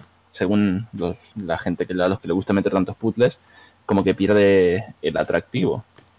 Sí. Y no sé, por ejemplo, está el, el caso de, de este jueguito, nada, un jueguito ¿no? súper desconocido, Broken Sword, que, que claro, yo que sé, llegabas a las ruinas templarias, había puzzles y dices, coño, pues, pues de puta madre, sí tiene sentido. Pero luego tenías el, el infame puzzle este de la cabra, que tenías que, que hacer uso de una mecánica que no te había explicado en ningún momento y era simplemente hacer doble clic para pasar corriendo. Joder, Yo lo, que- yo lo que- dejé que por este- eso. Sí, no, sí, jugué, no jugué a, a ese Broken Sword concreto, creo que jugué al, al que salió en Play 2, al 4 así. Mm, Pero, me, pero yo que sé, me acababa estresando mucho porque era, porque era eso, es como. Es una saga de aventura gráfica, pero súper clásica en ese sentido, súper. Mm. Tienes un puzzle aquí, sabes que tienes un puzzle, pero no sabes cómo coño hacerlo. sí. Simplemente hazle clic a todo a ver si por casualidad algo encaja. Sí, sí, es el, culto al puzzle y el, culto a, cazar el pixel en el que tienes que hacer clic por encima de, de- no sé, de, la narrativa y yo creo que eso al final lo que hace es, es lo que has dicho tú, que no te deja tanto disfrutar de ello porque es como, jo, pues yo estoy disfrutando de la trama esta y te van poniendo tantas barreras que no sabes ya ni, ni dónde te has quedado en la trama, ¿sabes? Y como la cosa va de trama que, Guay, que, nos mola, que nos mola, que, no, que, no, que nos mola, que nos dejen disfrutarla plácidamente, pues por eso pasamos al, al siguiente tema que son los Walking Simulators. Exactamente, qué Y bien lo has hilado, chaval, qué bien. como, como una máquina. Primero vamos a cubrir un poquillo las noticias, pero van a- va a ser una cosa rápida, pero que también Sí. tienen que ver con, con Walking Simulators. Vamos a aprovechar que ha habido dos noticias últimamente que se han producido que están relacionadas con el monográfico de hoy y vamos a comentarlas un poco así por encima. El caso es que nos ha venido de perlas porque pensábamos hacer un monográfico de, de los Walking Simulator y justo esta semana pues ha habido dos noticias que están relacionadas con eso.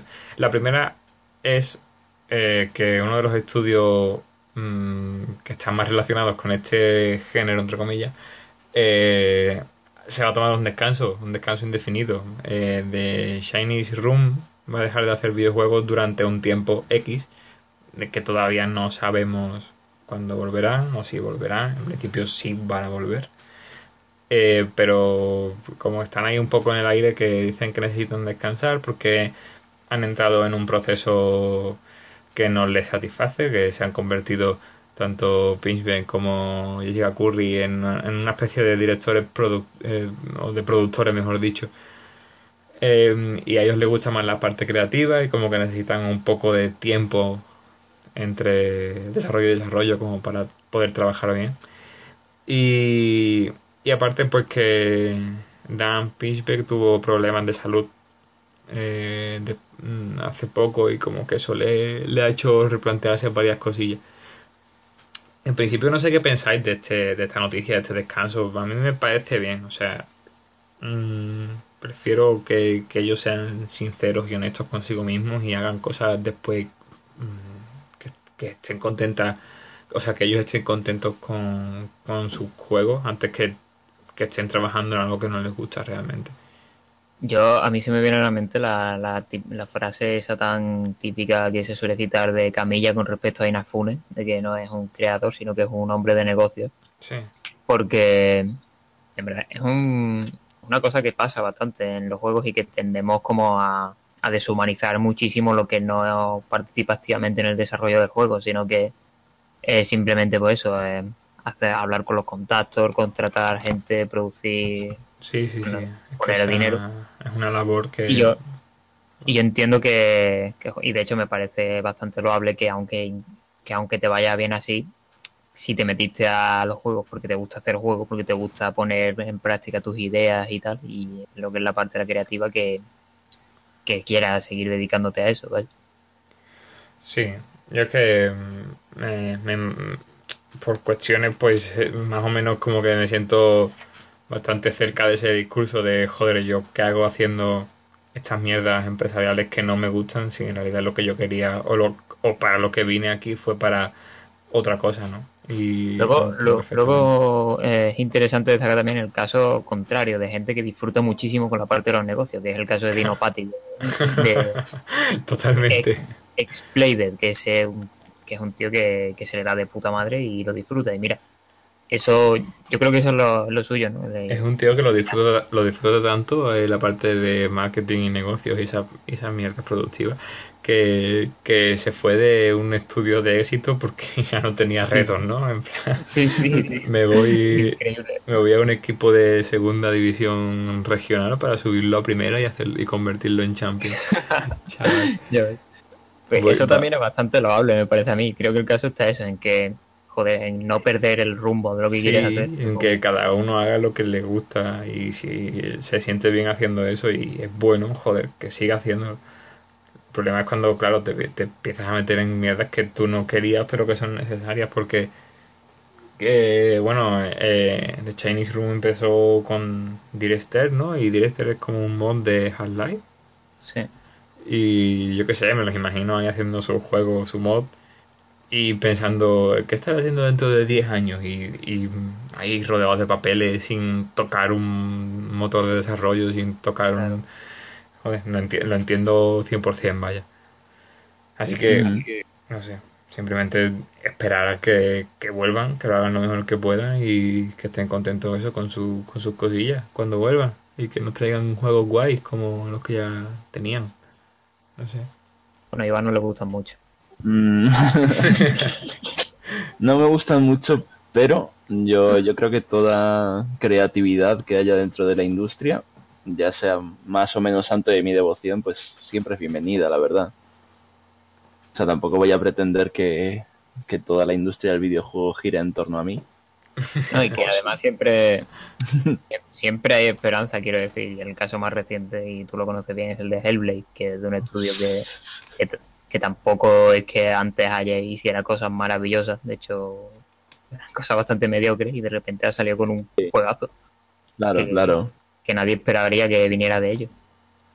Claro, incluso eh, puede que a, que a Chinese Room le, le siente bien precisamente este, este descanso un poco para, para plantearse ellos mismos cuáles son las, las próximas metas a las que quieren llegar, cómo, cómo evolucionar como estudio, como creadores, y no quedarse tanto en el tema de, bueno, han pasado tanto tiempo desde nuestro último juego, tenemos que ir haciendo uno nuevo.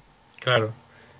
Es que además ellos estaban ahora con dos proyectos, uno que se llamaba Total Dark, Oscuridad Total. Porque ya estaba de Long Dark, ¿no? Había que ir sí. más. Era no solo una noche larga, una noche entera. Un- una oscuridad total.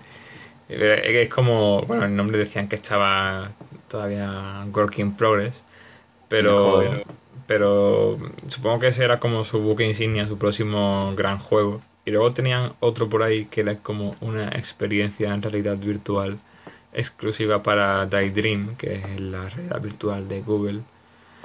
Y, y no sé, o sea, ya esto es teoría mm, de mierda que voy a soltar aquí.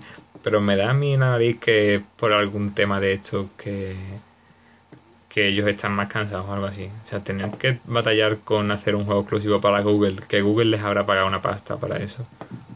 Y tener que, que estar todo el rato hablando con Google, Google diciéndote que sí, que si no, que vayas por aquí, que vayas por allí. Eso te puede llegar a quemar mucho, porque además está en el comunicado oficial eh, el Pinchbeck que te dice que, que ellos están currando ahora, que van a seguir currando en Total Dark, y del otro no dice nada, no sé si es que ya lo han acabado o lo van a lanzar o algo así. Pero, no sé, me da a mí en la nariz que, que, que algo hay de rollo corporativo entre. Tiene que ser Sí. un rollazo trabajar para una gran empresa como Google o cualquier otra.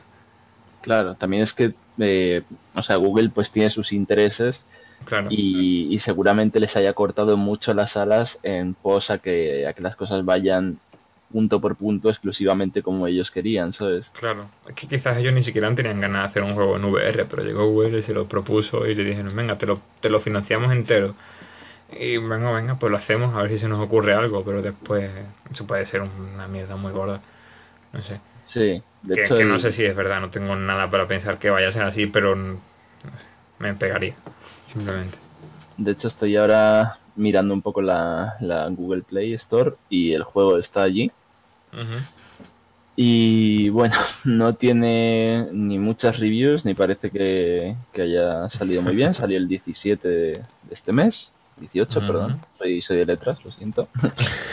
y vaya que, que tampoco es que eso, no, no ha tenido mucho bombo, no ha interesado mucho. Las críticas son más o menos regulares.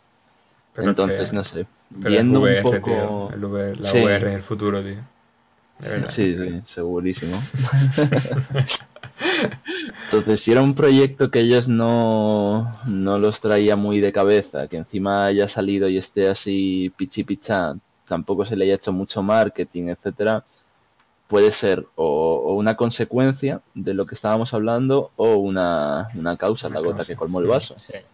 o ambas. Siento la pinta de que, yo qué sé, es un juego del que a lo mejor no se sienten orgullosos porque lo han hecho bajo muchas presiones corporativas con las que no están de acuerdo y cosas así. Y que después de eso han dicho, mira, vamos a, a Sí. replantearnos un poco qué estamos haciendo. Claro, no, sabía, no sabía que estaba ya publicado, es verdad que está publicado y tiene, tiene seis, seis opiniones en Google Play. Sí. Desde el y 18 claro, de septiembre. Bueno, no hace mucho tampoco, pero joder, seis opiniones. Ya, Bueno. pero dice aquí que tienen de 50 a 100 instalaciones. ¿Sabes? En Como si saco 10 yo un juego un, yo hoy en VR Claro, claro, y se lo descarga eso. mi familia, ¿no? para un equipo con ese nombre, pues. Ya, ya, tela, ya, ya, claro. Tampoco es un desarrollo aquí de la hostia, pero se ve que ha pasado muy, muy desapercibido. Sí. Y bueno, Eh, Bueno, hablamos ya de- de sí, la otra, ¿no? pasamos ya a la siguiente Sí. noticia que también está relacionada con el monográfico de hoy del Working Simulator. Y de esa te vas a encargar tú de contarla, John, porque yo estoy un poco perdido con el tema de, de Steam y las review bombing y Bueno, el- Firewatch y todo el rollo, ¿no? El titular es directo, aunque cualquiera que haya oído ya, ya hablar del tema se lo, se lo verá venir por lo, por lo que he dicho. Y es que Steam ha implementado, o va a implementar, no sé si lo ha hecho ya, un sistema eh, a raíz de la. O sea, para combatir, entre comillas, porque bajo mi punto de vista no hace mucho, Sí, eh, las review bombing. ¿Qué son los review bombing? Es cuando ah, por causas X eh, una, una cantidad de jugadores en señal de protesta eh, ponen análisis negativos de un juego concreto en Steam. Y entonces tú te vas a la página de, de ese juego durante, aunque tenga las mejores votaciones del mundo, tú te vas a la página de ese juego durante el, el periodo en el que se está haciendo esa review bombing y te sale que tiene no, valoraciones negativo, variadas, algo así. algo así que es la que sale en naranjita y que cuando algún juego sale ya en variado, pues, ojo, cuidado. Sí, sí, sí, sí. Y en este caso ha, ha surgido a raíz de que lo han hecho con Firewatch. Y aquí voy a poner un poco de contexto porque es una cosa que, Que hay viene razones. causada por otra y que Sí. esa otra fue causada por otra y que ha causado bastante controversia en general. Y básicamente, para quien no lo sepa, Explica, hace unas semanas eh, un conocido youtuber, no, PewDiePie. dilo, dilo, que no nos va a escuchar y si nos escuchas, que no, si no quiere denunciar, que nos denuncie. Sí, básicamente PewDiePie, que es la mayor celebridad que existe en internet, eh, soltó un improperio racista durante un streaming. Y bueno, eso obviamente, pues, siguiendo siguiéndole la cantidad de gente que le sigue, pues armó un revuelo tremendo, cual, y ya se ha hablado mucho de eso. Se ha hablado mucho de cómo él ya ha dicho que, que no lo quería decir normal, pero eso ha asumido. Pero esa, eso de no quiere decirlo, pues como que no, es lo que normaliza que al final ese tipo de insultos se utilicen tanto y que es, y que teniendo él una audiencia como tiene tan grande y que son de niños, pues como que Sí, es sí, grave sí. entonces el asunto. No, Y a que- raíz de... Sí, sí. Que es un vídeo que monta, vaya, que, que se lo puede sí, sí, eso No, en un- en un streaming. Fue en un Ah, bueno. Perdón. Entonces, Bueno, eso que a raíz de eso, en señal de protesta, eh, Camposanto, los desarrolladores de Firewatch, decidieron utilizar la reclamación de copyright, creo que es, sí. para, para retirar los vídeos del canal de PewDiePie en los que PewDiePie juega a, a Firewatch. No por no porque haya infringido el tema de copyright, sino simplemente pues para manifestar que ellos no están de acuerdo, no quieren tener relación alguna con alguien que, que dice ese tipo de cosas online y que tiene además tanta influencia.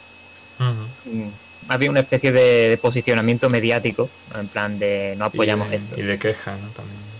Sí, aunque eso luego es que es un rollo, porque eso ha suscitado también el debate de si está bien utilizar la reclamación de copyright como arma. O en Kotaku publicaron un artículo en el que en el que entrevistaban a un par de abogados y por lo visto es un terreno súper pantanoso porque al ser algo tan reciente no está demasiado legislado y entonces cualquier cosa vale, ¿no? Sí, además eh, está el tema de que ellos lo que querían usar es lo que se llama DMCA, Sí, que eso es es. Digital Millennium Copyright Act, que no es lo mismo, aunque lleve la palabra copyright, que hacer una reclamación por copyright, lo cual hace que sea pues todavía más pantanoso aún. Sí, sí, es que eso no, no sabía exactamente en qué consistía la DMCA, así que por eso no me quería meter mucho en, en el tema, pero más o menos era eso.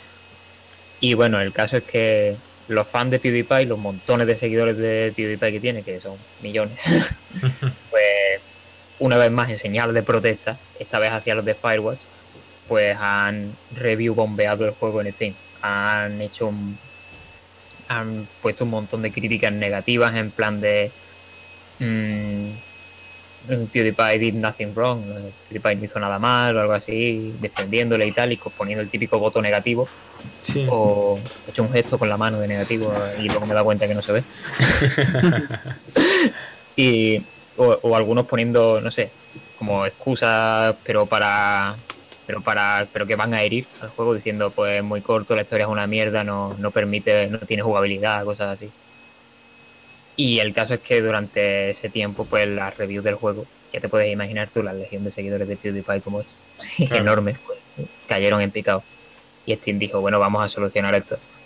¿Qué es lo que ha hecho Steam? Pues Steam ha implementado una cosa que te permite ver eh, en, en un juego en qué momento de- del tiempo, una especie de gráfica temporal, en qué momento del tiempo ha sido ha sufrido esa review bomb. O sea, te pone como una gráfica de, la, de las valoraciones de un juego y si ves que en un periodo concreto fueron demasiado negativas y, con- y chocan mucho con el resto, dices, vale, pues aquí el juego ha recibido un- una review bombing.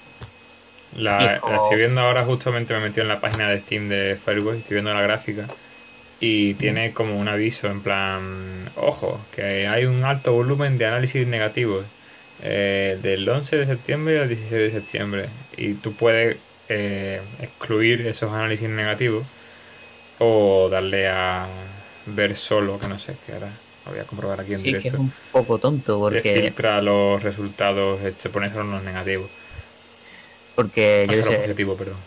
Steam eh, va- defendió esta medida como que bueno ellos quieren que, la, que las reviews se utilicen pues como una guía para, para quien vaya a comprar el juego y como que estas cosas pues eh, deslegitiman el juego, no, no le hacen justicia y tal, todo eso está bien, pero es que tampoco ha hecho mucho, ¿no? Porque mm, eso no impide que la- a los juegos le vayan a hacer eso, no impide que no... Ya. Simplemente a ver, te- poniéndome en la, pa- en la parte de, de es complicado. mm, no sé, le- eh, crear algo para que evites que se haga un review bombing.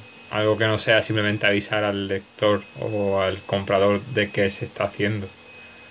Porque si Sí, te pones ya a prohibir eh, calificaciones negativas. No, no es, no es tampoco eso, pero bueno, un poco. Es que también tiene guasa el asunto, porque hace poco leí un artículo al respecto que decía que, que era una un, que era una solución para un problema de las personas y era una solución completamente impersonal. Simplemente eran pone datos y ya. Y de que el problema, claro, es de la gente, obviamente. Y, y que la solución más o menos que ponía era que, que utilizara pues con soluciones también de basadas en personas, a lo mejor, yo qué sé, el típico moderador de foro. Pero claro, aquí viene lo que tú has dicho, es como que en qué términos dices tú que una review ha sido a causa de- del ataque gratuito del review bombing o de o que ha sido una review negativa como otra cualquiera, porque hay muchos que las disfrazaban en plan de lo que te- lo que he dicho antes, sí, el juego es muy corto, no me gusta mucho, bla bla bla, Mm. pero se notaba un montón que o sea, era como obvio, pero claro, sobre qué márgenes te mueves tú para, para censurar eso. Es que además te- aquí está el problema de lo que habías dicho tú al principio, que es que toda esta, esta movida pues tiene como demasiados planos al fin y al cabo, ¿sabes? Porque no es llegar y decir Steam ha hecho esto porque sí, sino es porque pues porque los de Camposanto han hecho tal, porque PewDiePie ha hecho tal. Entonces todo eso al final te va un poco como como distorsionando, ¿sabes? Lo que son la- las intenciones detrás de estas reviews, Claro. cómo se puede juzgar si una cosa es de esta manera o de otra. Y bueno, ahí hay un post en, en el blog de desarrollo de, de Steam Community que hablan un poco de lo que es la- las soluciones que estaban explorando en un principio, ¿sabes? Que sería, pues, lo primero, quitar las puntuaciones. Bien, pero, pero dice, los, los compradores potenciales se verían obligados a leer, pobrecitos. Eh, cerrar los análisis durante un tiempo, que bueno, eso está bastante regular también. Y bueno, pues exploran un poco todas las, las posibles soluciones hasta llegar a esta que es como la más, la más inocua, al fin y al cabo. La más, Sí, la más blanca, ¿no? Ni machismo Eh, ni Sí. feminismo, poner gráficas de... A ver, es que realmente ya, si nos metemos eso en terrenos pantanosos, es decir, ¿por qué hacen falta comentarios de compradores que te pongan ahí un tocho de, de lo que piensan que es el juego si realmente existe ya una prensa que te lo, te lo explica bien y ya hay gente profesional que, que no se va a parar a hacer un review bombing? O sea, dejar, mí eso no me dejar parece esa mal, tarea.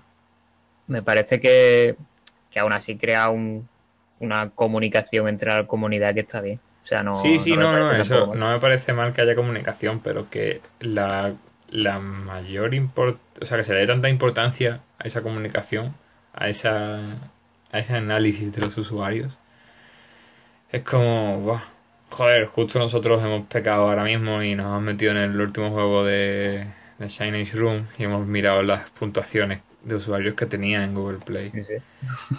Al final, Las al final que había. sí, las las seis que había. Al final Es una, tienen- guía, es una guía rápida, pero claro, es una guía rápida para. Pero no es. No llega a la raíz del problema. La raíz del problema, lo que he dicho antes, son. Es el comportamiento de la gente. Y yo pocas veces. A ver, no veo mal protestar por algo que no te gusta en un juego, pero uno, no estás usando el medio adecuado. Eh, haz un. Yo qué sé, envía una carta a los desarrolladores o lo que sea, pero no es para eso. Y por otro lado, las causas detrás de esas protestas de los review bombing sobre todo porque es como el medio por antonomasia suelen ser la mierda, suelen ser tontas y suelen tener un ideario bastante tóxico detrás de típico Sí, gamer no. gater, ¿no? Se nota que es muy de, Sí. de foro coches, una oleada de troll intentando tumbar algo solo porque son muchos y, y son fácilmente Mm. molde- moldeables. Claro, claro, es que se ponen como que la careta de la defensa del consumidor, pero coño, está, estás usando una herramienta que supuestamente es para, para el consumidor, para tu pataleta de, de crío. Sí, sí, sí. Justo he visto un la- comentario que ponía eh, Tumbat, o sea, lo ponía en inglés, pero algo así como Tumbat está mi review con, cop- con reclamaciones del copyright. Os reto a que lo hagáis. Eh, joder, tío, qué tonto eres, macho. Y le, le ha echado cuatro horas al juego, o sea que, que, que ha echado un rato jugando para poner ese Se lo, comentario. se lo habrá pasado, supongo. Sí, sí, me ha pasado una vez por lo menos. No tiene, o sea, no tiene sentido que pierdas el tiempo en algo así. Pero claro, es que, no sé, si eres fan de PewDiePie, pues yo qué sé, yo qué sé, estás ahí, estás al- eh, vas a hacer lo que él te diga. O sea, es un influencer 100%. Vas a hacer, si él dice que Firewatch es malo, tú vas a pensar que Firewatch es malo.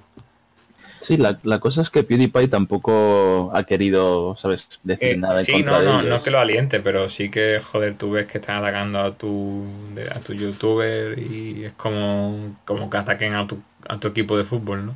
No, pero eso, es la raíz de- eso es la raíz del problema también, y es que PewDiePie precisamente no tiene control de su audiencia. Y Mm. como, como no tiene control de, de su audiencia, y él parece que no se da cuenta de eso, eh, pues es lo que le lleva a soltar ese tipo de cosas que soltó y a si no armar la tienes que- control la de tu audiencia, o sea, si eres PewDiePie tien- tienes que saber que te ven 10 millones de personas al minuto y deberías Claro. evitar decir que cosas racistas y cosas eh, supremacistas y cosas machistas. O sea, deberías intentar no decirlo. Que si tú eres un Mm. gilipollas y tú piensas así, por lo menos no lo digas porque se ve gente de todo el mundo que suelen ser mm, gente entre una edad de 10 y 16 años que tienen una mentalidad que se está formando y no creo que te debas poner a mandar mensajes así, por mucho que sean de cachondeo, que eso lo hacen un montón de youtubers, que no solo tienen que ser PewDiePie, que también eh, el, el Rubius dicen niga por ahí de vez en cuando y esas cosas, ¿sabes? Claro, ya, ya estamos entrando en lo que es el, el debate del entretenimiento no regulado, vaya. Porque es eso, aquí cualquier youtuber pues puede venir, bueno, youtuber o, o lo que sea, puede venir y ponerse, yo que sé, a hablar de, de matar judíos. Claro, ¿Y eso quién lo va a regular? claro. Nadie. Entonces tienen los, los niños de eso, de 10, 15, 16 años, más impresionables, y dicen, jojo, qué, qué gracioso es hablar de, de matar a todos estos judíos. Ujua". Sí, sí, sí, sí. No, es que se ve día a día, si, en cualquier momento que, que escuches hablar a un adolescente, ves que tiene una, unas palabras que tú sabes lo que estás diciendo. O sea, cosas, eso, misóginas, racistas, clasistas, de todo. O sea, todo lo malo que puede haber. Y, y se nota un montón que son cosas heredadas de, de este tipo de, de personajes, ¿no? De gente de YouTube que se escuda en que ellos están haciendo su, su producto y que si alguien no quiere que no lo vea, que ellos no lo hacen para nadie, pero en realidad pues tiene ahí... O sea, ellos no lo pueden controlar, pero tampoco se controlan a sí mismos, ¿no? Claro, exactamente.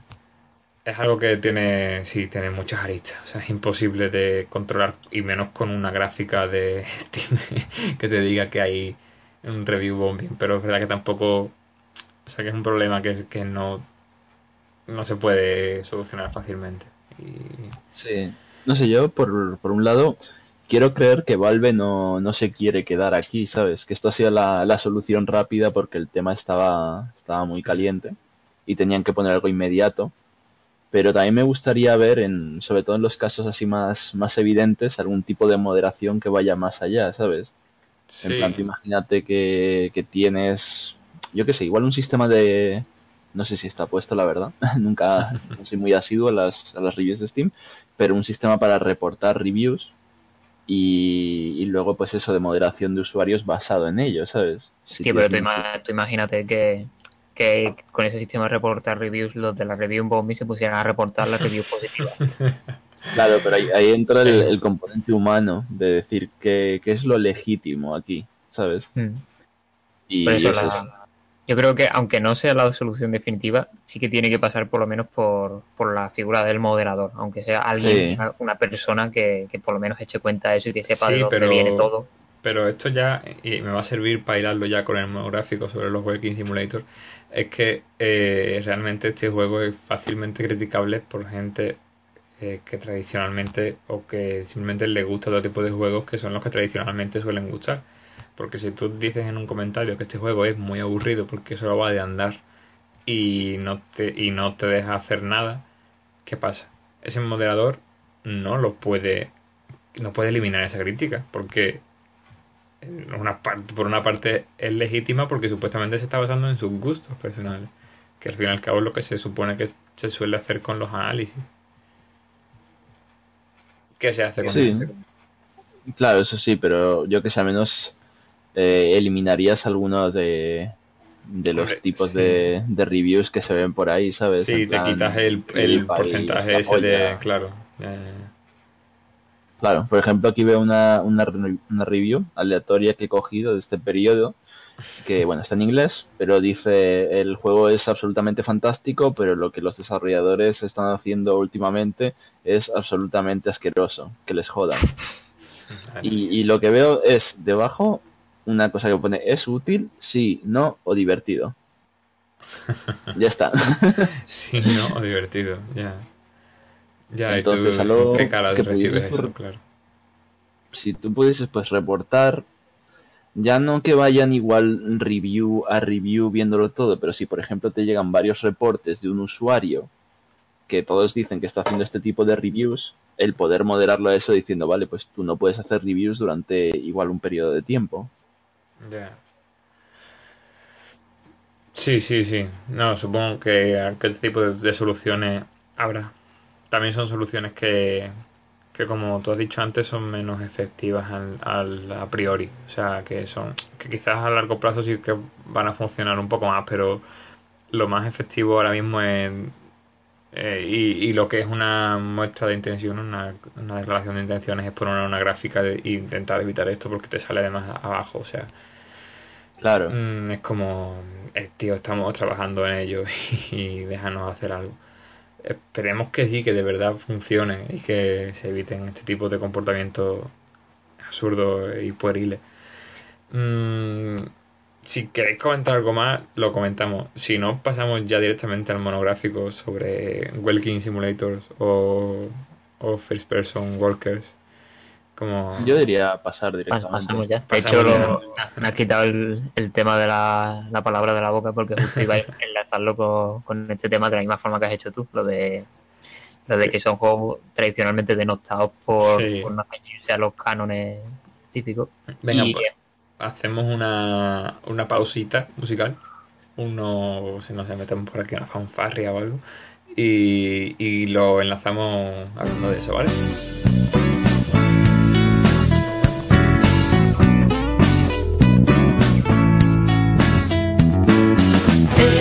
Equilateral, tu revista de juegos online. Podcast que hablan para ti.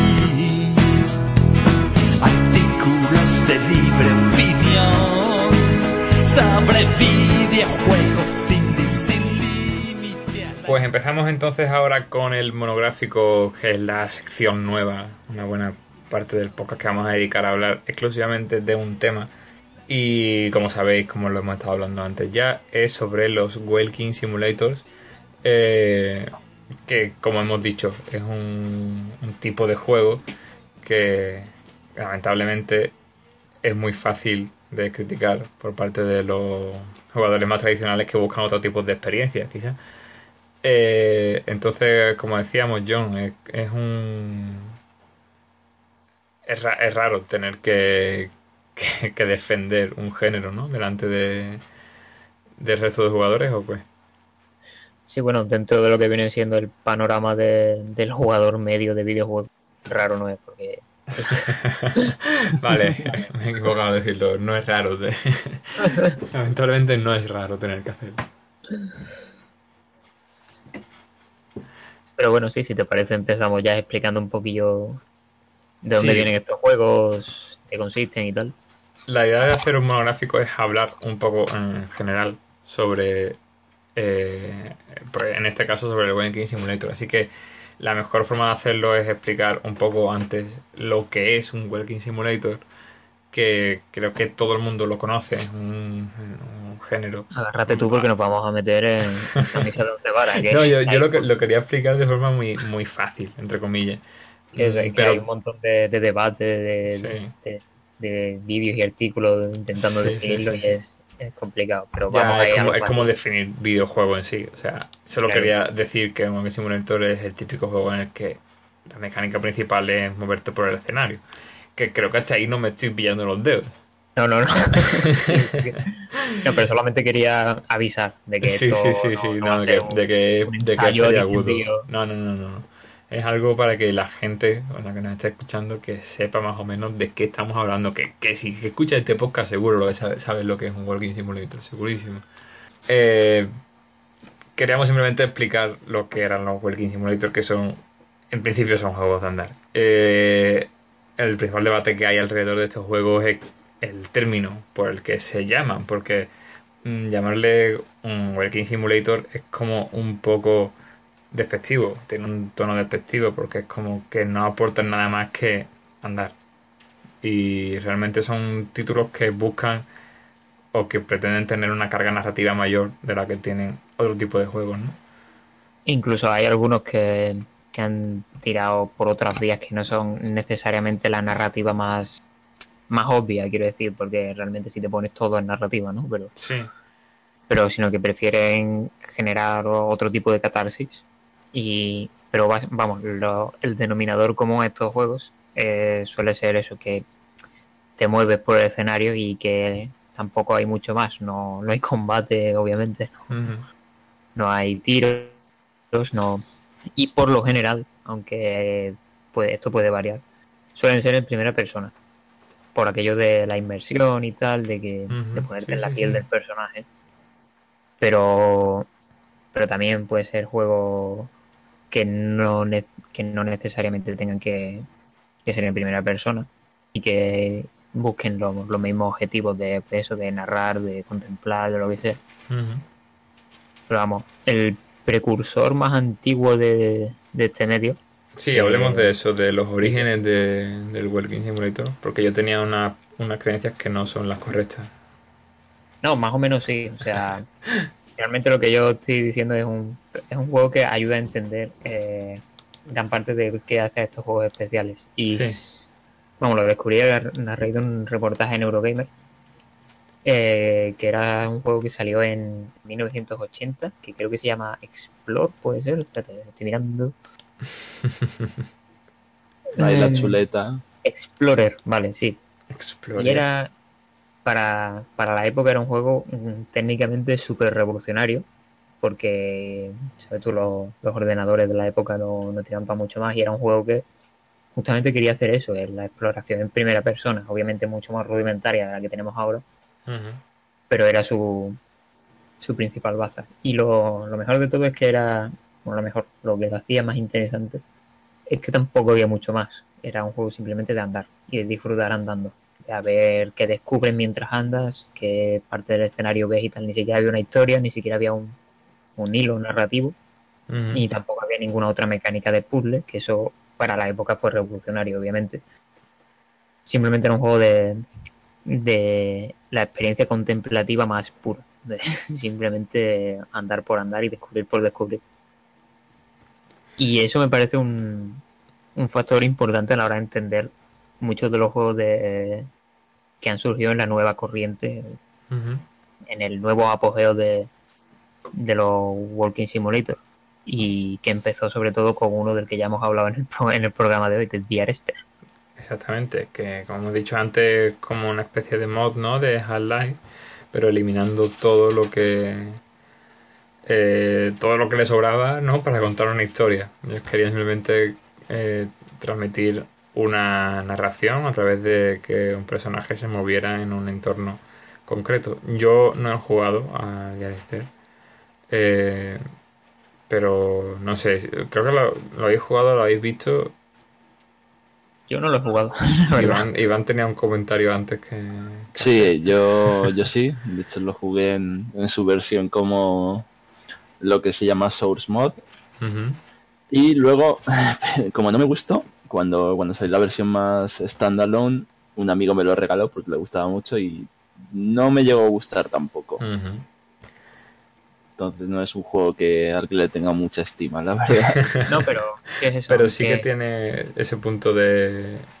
Ese, ese sin- significativo, ¿no? Dentro de, de- Claro, del es género. lo que iba a Claro. decir. A Chinese Room te pueden gustar más o menos sus juegos, pero creo que eso tiene que dar ese mérito de, Sí. de impulsar lo que parecía inimpulsable, ¿no? De, Claro, o sea, no, no. Arrester es el probablemente el juego que más debate ha suscitado sobre qué es un videojuego y qué no, porque empezó a decir mucha gente que esto no era un juego, que eso no era un juego, que era simplemente una película interactiva, ¿no? Porque simplemente es Mm. andar y escuchar lo que dice el narrador. eh, Claro. alrededor. Sí, Y- eso... Perdón.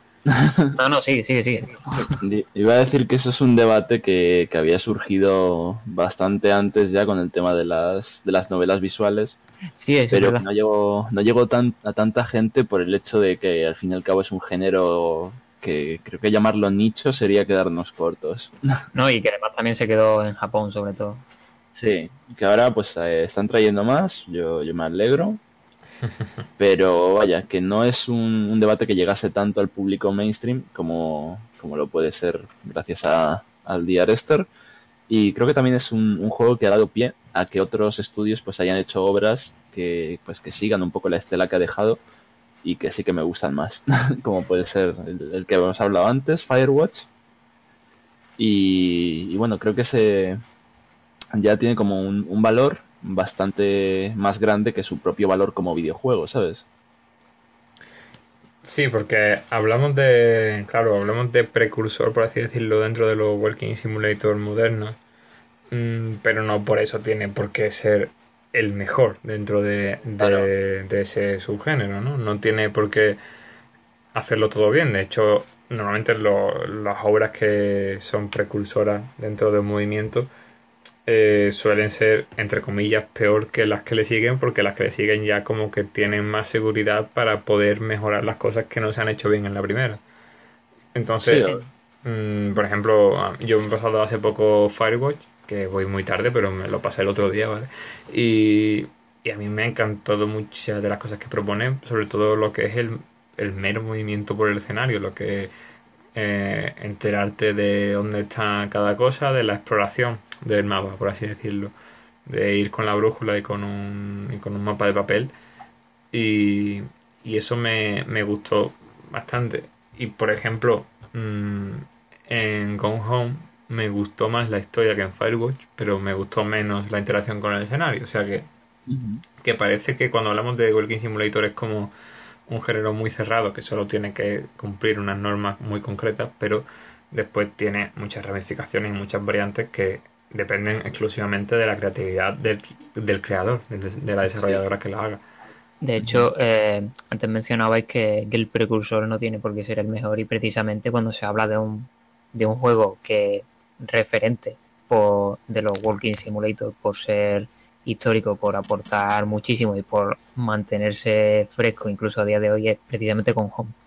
Que con Home era también un juego de andar, pero hacía más uso de, de la narrativa exploratoria y fragmentada de, de ir buscando pues por la casa y tal, interactuando con diversas cosas, como cada, cada elemento del escenario te contaba un, un poco de la historia de, de la casa. Y como es verdad que Diar Esther estuvo antes, pero el que lo hizo verdaderamente bien fue Gone Home. Y es lo que tú decías, que, que eso, el, primer, el primero pone las piedras, digamos, y el segundo pues ya hace la montaña. Mm, Totalmente, sí, totalmente. Y además Y- eh, también hablabas de. Espérate, perdona. Sí, eh, sí, hablabas de, de, de que es un género que también permite muchas cosas. Y aquí yo ya me remito a, al vídeo de, de Mark Brown sobre, sobre el género, sobre si Dark Souls es un género, en el que decía que, que lo mejor para definir a un género es que se definiera con poco, que, que hubiera solamente un par de elementos que Sí. fueran, digamos, una constante y que sobre esos elementos se construyera un montón más que pueden ir mutando de un juego a otro. Por Ujú. ejemplo, el roguelike. Roguelike es, solamente tiene dos cosas, generación procedimental y muerte permanente. Y ya pues a raíz de eso tiene juegos de plataformas como Spelunky, tiene juegos de estrategia como Faster Than Light, etcétera Y, y eso precisamente también se da con los Walking Simulator porque al ser una constante tan, tan diminuta, ¿no? que es el hecho de andar, eh, da lugar a que se a que se experimente también con eso muchísimo. Tienes por un lado juegos eh, eh, mm, que tiran por lo narrativo, como por el diálogo, como Firewatch o, o bueno, Gone Home no es diálogo, pero tú sabes. Y Sí, sí, luego sí. tienes juegos como otro juego que también dio muchísimo que hablar, como Proteus, que es un juego donde no hay nada de eso, no hay historia, no, no hay. Es un juego por el mero hecho de contemplar, de, de cómo el escenario te, te transmite sensaciones. Y luego tienes Stanley Parable, que Stanley Parable es, es un- una especie de metacomentario sobre la, el libre albedrío en los videojuegos, ¿sabes? Es que da para muchísimo. Me gustó cuando has dicho antes lo de que, que fue un juego, hablando de Director, creo que has dicho que fue un juego que sentó el debate sobre qué es un juego y qué no. Me he acordado directamente de Proteus porque Sí, mm, recuerdo que tú me lo enseñaste y en ese momento como que pensé que no, eso no era un juego, que era una experiencia. En, en mi mente era como algo que no podía ser un juego si no permitía interactuar con él. Pero sí que es verdad que, que ahora lo veo de otra forma. Y, y también pienso que, joder, que pensar de forma tan limitada sobre un medio tan versátil como el videojuego, mm, lo único que puede conseguir es empeorar el, propio medio. Claro, aquí estamos, o sea, es normal que pensaras eso y es normal que choque las primeras veces. Y a mí también me, me choca porque obviamente venimos de un medio tradicionalmente es un, es un servicio, es un producto para entretenerte y simplemente eso. Y que cuando veas un juego que, que no se cimenta sobre las típicas dinámicas de superación, desafío, empoderamiento, pues te quedas un poco loco. Pues como, bueno, ¿y qué hago yo aquí? ¿Para qué estoy jugando?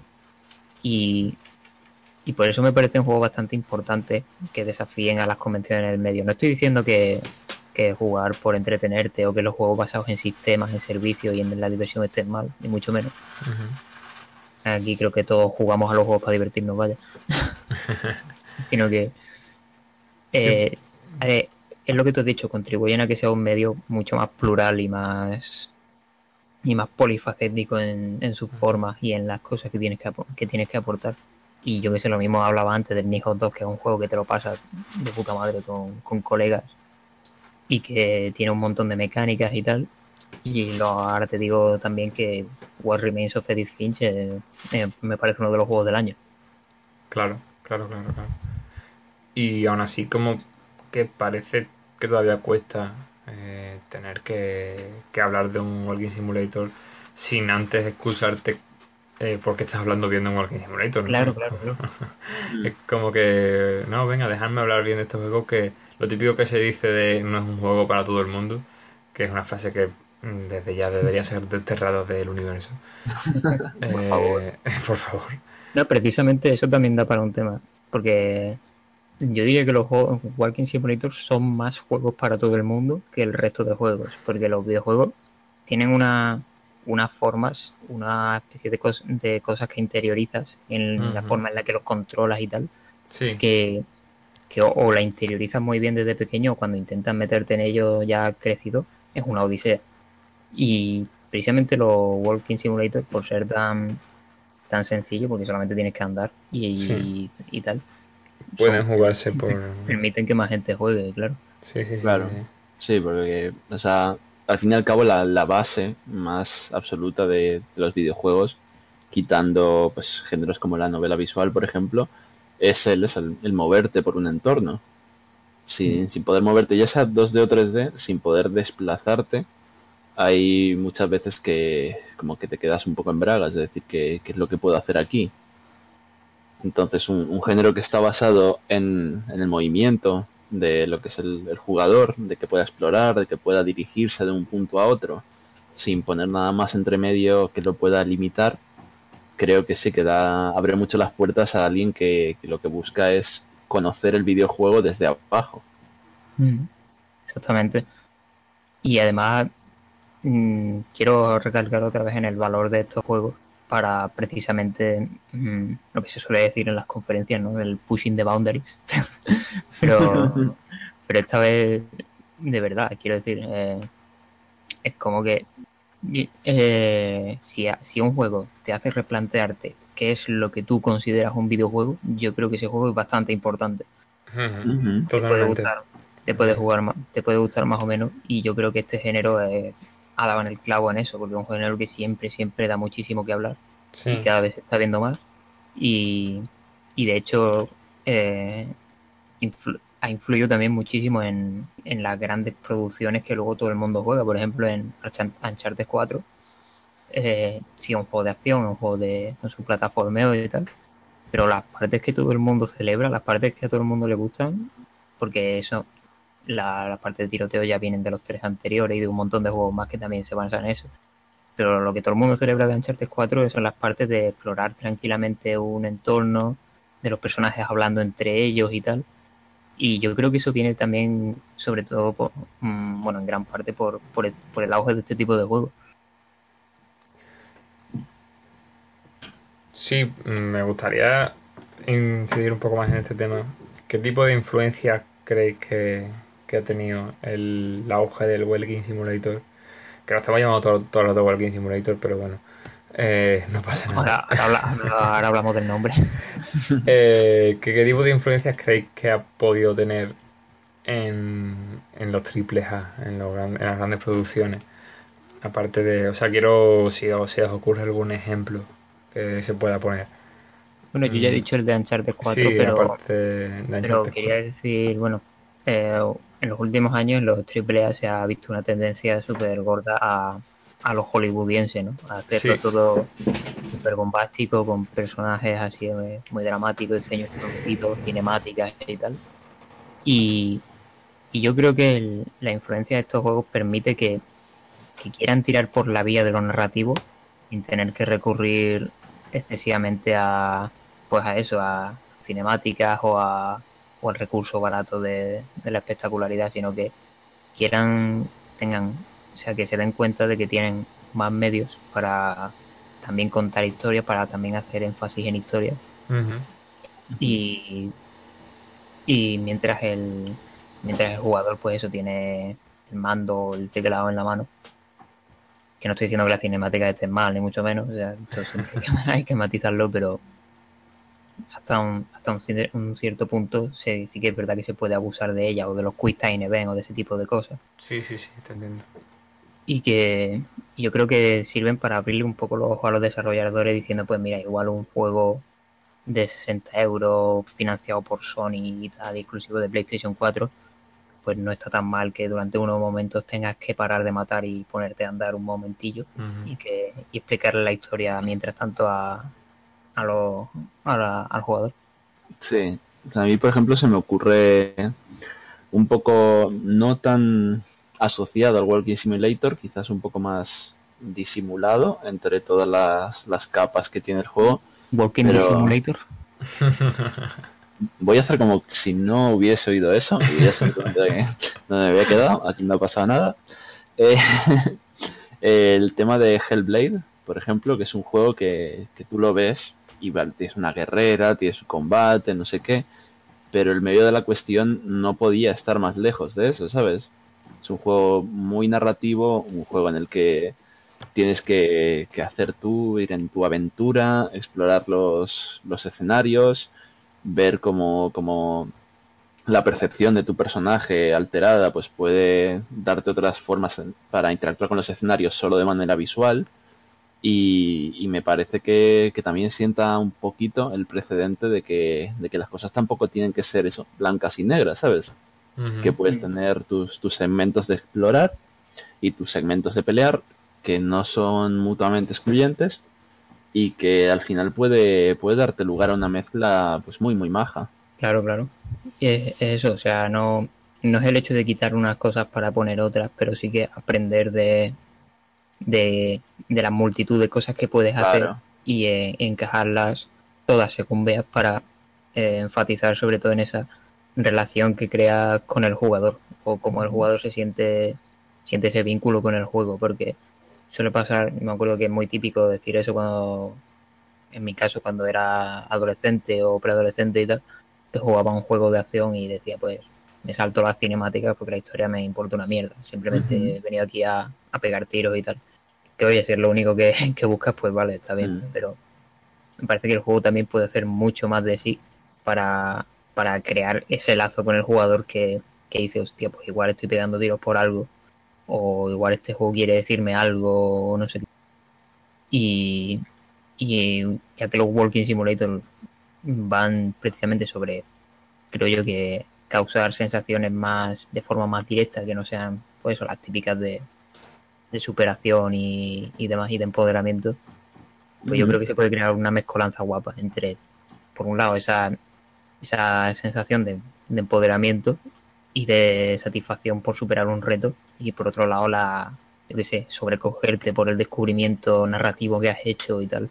Es una cosa Claro. que, que voy a voy a decirlo porque si no reviento Dark Souls y los juegos de, de- de- de Software. Dilo, Chupito. dilo, no tengas miedo, hombre. Es una cosa que hacen maravillosamente y a mí me parece genial. Y bueno, ya que, ya que os parece, pasamos al, a hablar del tema del nombre de, Sí, de Walking uf. Simulator.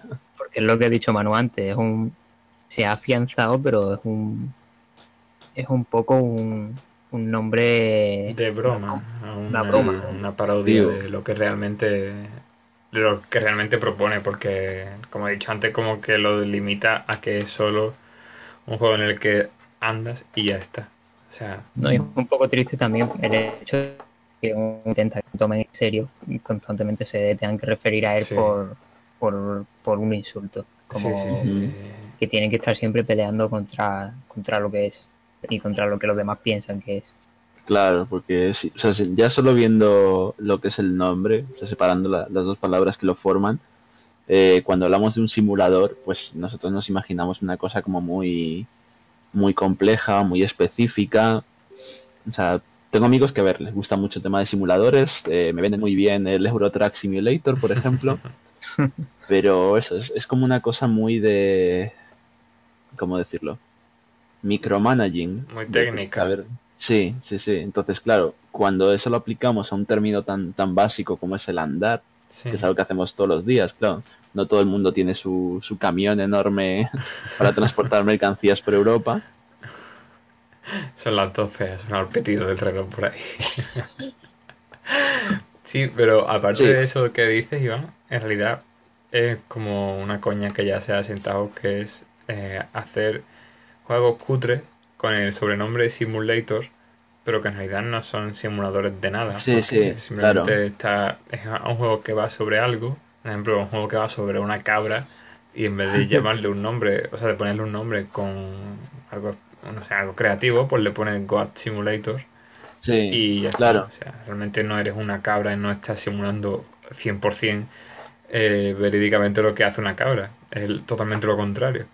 Con- es el- que hay esa connotación de meme, ¿no? De, Sí, el sí, hecho sí, de- sí. Dice, voy a hacer un juego por, el, por las risas, por el cachondeo de ponerle simulator. Que Claro. Entonces Claro, aquí sí. como que dice, wow, un, un juego en el que solo anda, eso es un working simulator y ya está, no, no haces nada más. plan Exacto. O sea, lo que se hace, lo que Entonces, se ha sen- sí, sí, sí. sí.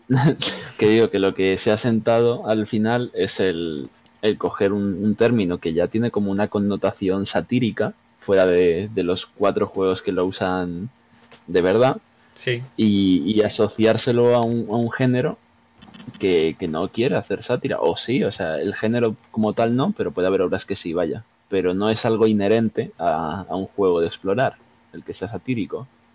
Entonces al final nos quedamos como que le están, pues eso, lo están aguando, le están restando valor. Claro, y no sé, hay, eh, se ha hablado mucho de, de nombres alternativos para el género, pero por H por B pues nunca consiguen asentarse porque esto ya que- como que es un estigma que le persigue. sí, Sí. Hay gente que les llama First Person Walkers, que me parece más acertado, pero también de nuevo eh, es lo de Walker es, o sea, centran todo en, en la parte de andar. la parte Claro, Sí, claro. sigue siendo mecánica. demasiado técnico porque es algo Es como... como, no sé, no sé cómo qué palabras usar ahora en este momento, pero Sí, pero es que Es re- más- realmente lo define bien en el sentido jugable, porque al principio cuando yo he hablado de lo que es un Walking Simulator, he dicho que es un juego cuya mecánica principal es andar. claro, claro, es que lo explicamos así porque es como se entiende más rápido, pero Sí. es porque entendemos lo- los tipos de juegos en, en, en la clave de, de cómo se juegan, Sí. en lugar de, yo qué sé, en, en qué transmiten o Claro, ese tipo de cosas. Entonces, aunque, yo qué sé, aunque puedas andar en, en What Remains of Edith Finch, pues eso no es con lo que te quedas. Es como Claro. una cosa que obviamente das por sentado que andan, ¿no? Pero. Sin pero embargo, hablar de él, habla de un montón más de cosas. sí. Sin embargo, en, en- videojuegos hay eh, géneros que están que se describen por su mecánica, por su jugabilidad, y luego otros, pocos, muy exquisitos que se definen por su, por su tema. Por ejemplo, si hubiera un Walking Simulator de miedo, sería un juego de miedo, no sería un Walking Sí. Simulator. Eh, es curioso, pero es así. Yo creo que el problema que hay aquí es que se está denominando el género por eso, por lo mecánico, cuando es un, un género que no, no tiene un gran interés por lo mecánico, que no significa que lo deje completamente de lado, pero la intencionalidad detrás es más, más narrativa o más de, descubrimiento. Entonces, yo que sé, en Devil May Cry también andas, obviamente, no te teletransportas por los sitios. Y eso no lo convierte en un juego de andar porque lo que, lo que la intencionalidad que hay detrás es eso, repartir palos y, y reventar cosas y ser el más guay del mundo. Sí. Sí, sí, por ejemplo, tiene más cosas en común un juego. Eh, lo- los creadores de Tag Dragon Cancer estaban haciendo un juego para VR, que no sé si ha salido o no, porque eh, VR no le he hecho cuenta, ya se ha comprobado antes. Eh, era un juego en el que tú estabas en una emisora de radio y ponías, y como que llevabas un, una radio de un pueblo y te iban pasando cosas y tú estabas sentado, estabas, estabas quieto, estabas sentado en la, en la silla de, del presentador de la radio. Y ese juego realmente tiene más cosas en común con Firewatch que con, que con otros. Y no se llamaría Walking Simulator porque no andas en realidad, estás sentado Claro. todo el rato. Entonces, eh, por Pues esa nada, tontería- llamamos, lo llamamos Radio Operator Simulator. No sé, claro, sí, sería el nombre más correcto, supongo. Entonces, es que es eso, el problema ahí es que no se está tratando en, en serio al género y se ha quedado ahí la, la espinita clavada de que está la gente como, bueno, pues, pues lo que haces es andar, la Mm. intencionalidad es otra, pero, pero ¿qué más da? Porque lo que nos gusta a nosotros es lo mecánico hasta que nos gusta algo que no es mecánico. Sí, la idea es que eh, ha sido un, un género o una corriente que ha venido a demostrar que los géneros en videojuegos están eh, obsoletos. Eh. En que no podemos seguir intentando definir a un juego por un género, por una nota y por poco más. Y por si tiene más horas o menos horas. Eh, creo que creo que es un eso, un tipo de juegos que, que, que como he dicho yo antes mantiene una lucha por intentar hacer que el medio sea algo más que eso y me parece una lucha muy eh, concreta, eh, muy legítima y muy loable eh, porque lo hace, la hace con intentando simplificar el juego al máximo, o sea, baja prescinde de, todo lo que hace a un lo que tradicionalmente hace a un juego buen juego, que es mecánica cascoporro, contenido cascoporro y horas a cascoporro, prescinde de todo eso para hacer un juego en el que so- solo exploras, andas por ahí y así te cuenta una historia. Creo que si consiguen contarte una historia con esas limitaciones es como el que consigue hacerte eh, que te guste una película que solo tiene un tiro de cámara. Que incluso esas limitaciones, esas limitaciones contribuyen a veces a, a hacerlos únicos, porque por ejemplo en Firewatch no sale ningún personaje, no sale la cara de nadie. Y en Diarester tampoco, pero aún así consiguen, es lo que te he dicho, consiguen contar una historia. Y, y ese, y eso de que no, de que intenten contar historias tan personales sin que sin que salga eso ninguna persona, creo que le da un enfoque bastante, bastante guapo. Bueno, ¿y qué juegos os parecen más significativos dentro de este, de este género? Pues ¿Eh? bueno, hemos nombrado... Bueno, Ah, pues hemos nombrado antes eso, Gone Home, por, por haber atraído un poco lo que es el, el foco hacia, hacia lo que es este, este género, esta corriente que, que es bastante joven, la verdad. Y bueno, Firewatch, por, es por lo mismo, el, año pasado en los VGAs, todo lo, lo legítimos que puedan ser, que para mí no mucho, eh, se llevó un montón de menciones y premios y no sé qué, y creo que es como no sé, lo que ha hecho es, además de, traer el foco, el acercar este tipo de, de juegos así más, más narrativos, más exploratorios, a, a un público más, más general, que al fin y al cabo es el que está más pendiente de, de ese tipo de eventos. Yo voy a decir de Stanley Parable por porque ya no solo por cómo se juega te hace replantearte muchas cosas del medio, sino también el propio juego en sí es una constante reflexión sobre la relación entre jugador y juego. Y, me parece una de las mejores cosas que se han hecho al respecto. Y luego voy a decir eh, Remains of Edith Finch, que ya lo mencioné un par de veces. Y... Pero es porque demuestra que es bastante... que Walking Simulator no es solamente solamente andar precisamente que aunque es lo que lo que lo define sino que of Edith Finch mezcla un montón de mecánicas distintas en las que hace de todo en las que yo eres un tiburón que devora gente en, la fantasía de una niña o eres o eres un, un, un notas que está explorando un reino mientras corta cabezas de pescado. Cualquiera que haya jugado entenderá la referencia supongo y es eso es, un- sí vale lo puedes definir como walking simulator porque andas y descubres una historia y demás pero confluyen una diversidad de, formas de jugar al mismo tiempo que demuestran que es un género que para nada está encasillado. Ujú. Luego también, así como, como una mención especial, he sacado una noticia que ha salido hoy. Eh, creo que es importante, y, me duele decir esto, hablar de, de Assassin's Creed Origins, el, nuevo, el de los egipcios, porque van a incluir un, un modo en el que lo que puedes hacer tú es explorar lo que es el antiguo Egipto y es como un modo más, más orientado al tema de presentar el contexto histórico ante el jugador, quitándose de en medio todos lo- los dramas locos de los asesinos, los templarios, los alienígenas y mi madre egipcia, ¿sabes? Es un poco las herramientas estos 3D de los museos de, de explora cómo era el templo de Ramsés Sí, sí, claro. segundo, pues es realmente un juego tan formulaico en el sentido de lo que tiene, de lo que es un típico juego sandbox, Ubisoft y tal. Y, y que de repente también quiera ponerse en plan, no sé, eh, servicio cultural de, porque claro, tienen un, un trabajazo detrás al nivel de ambientación. Sí. No deja de ser un modo que está un poco relegado también, porque queda completamente separado de lo que es la, la parte principal de Assassin's Creed, los, los dramas asesinos y todas las movidas estas.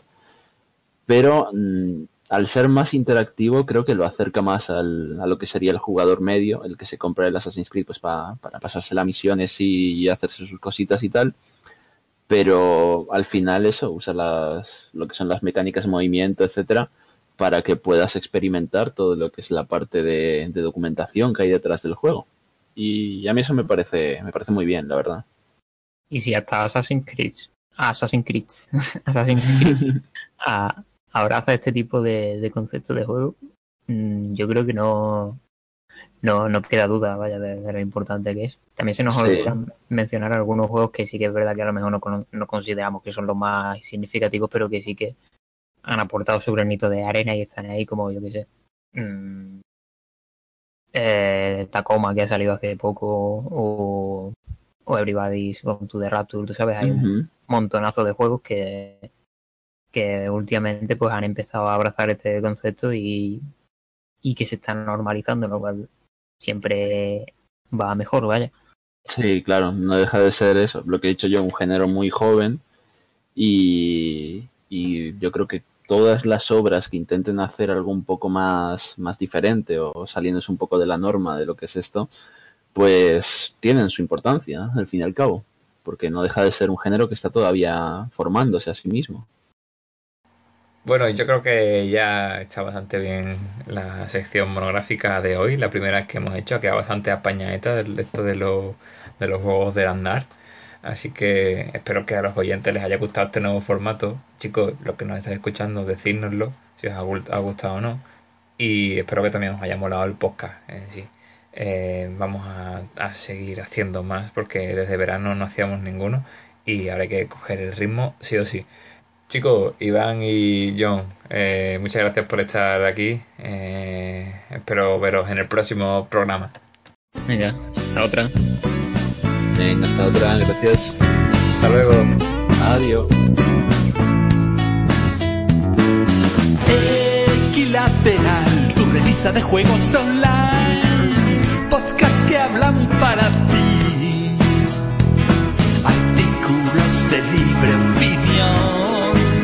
sobre videojuegos sin, sin límite a la imaginación.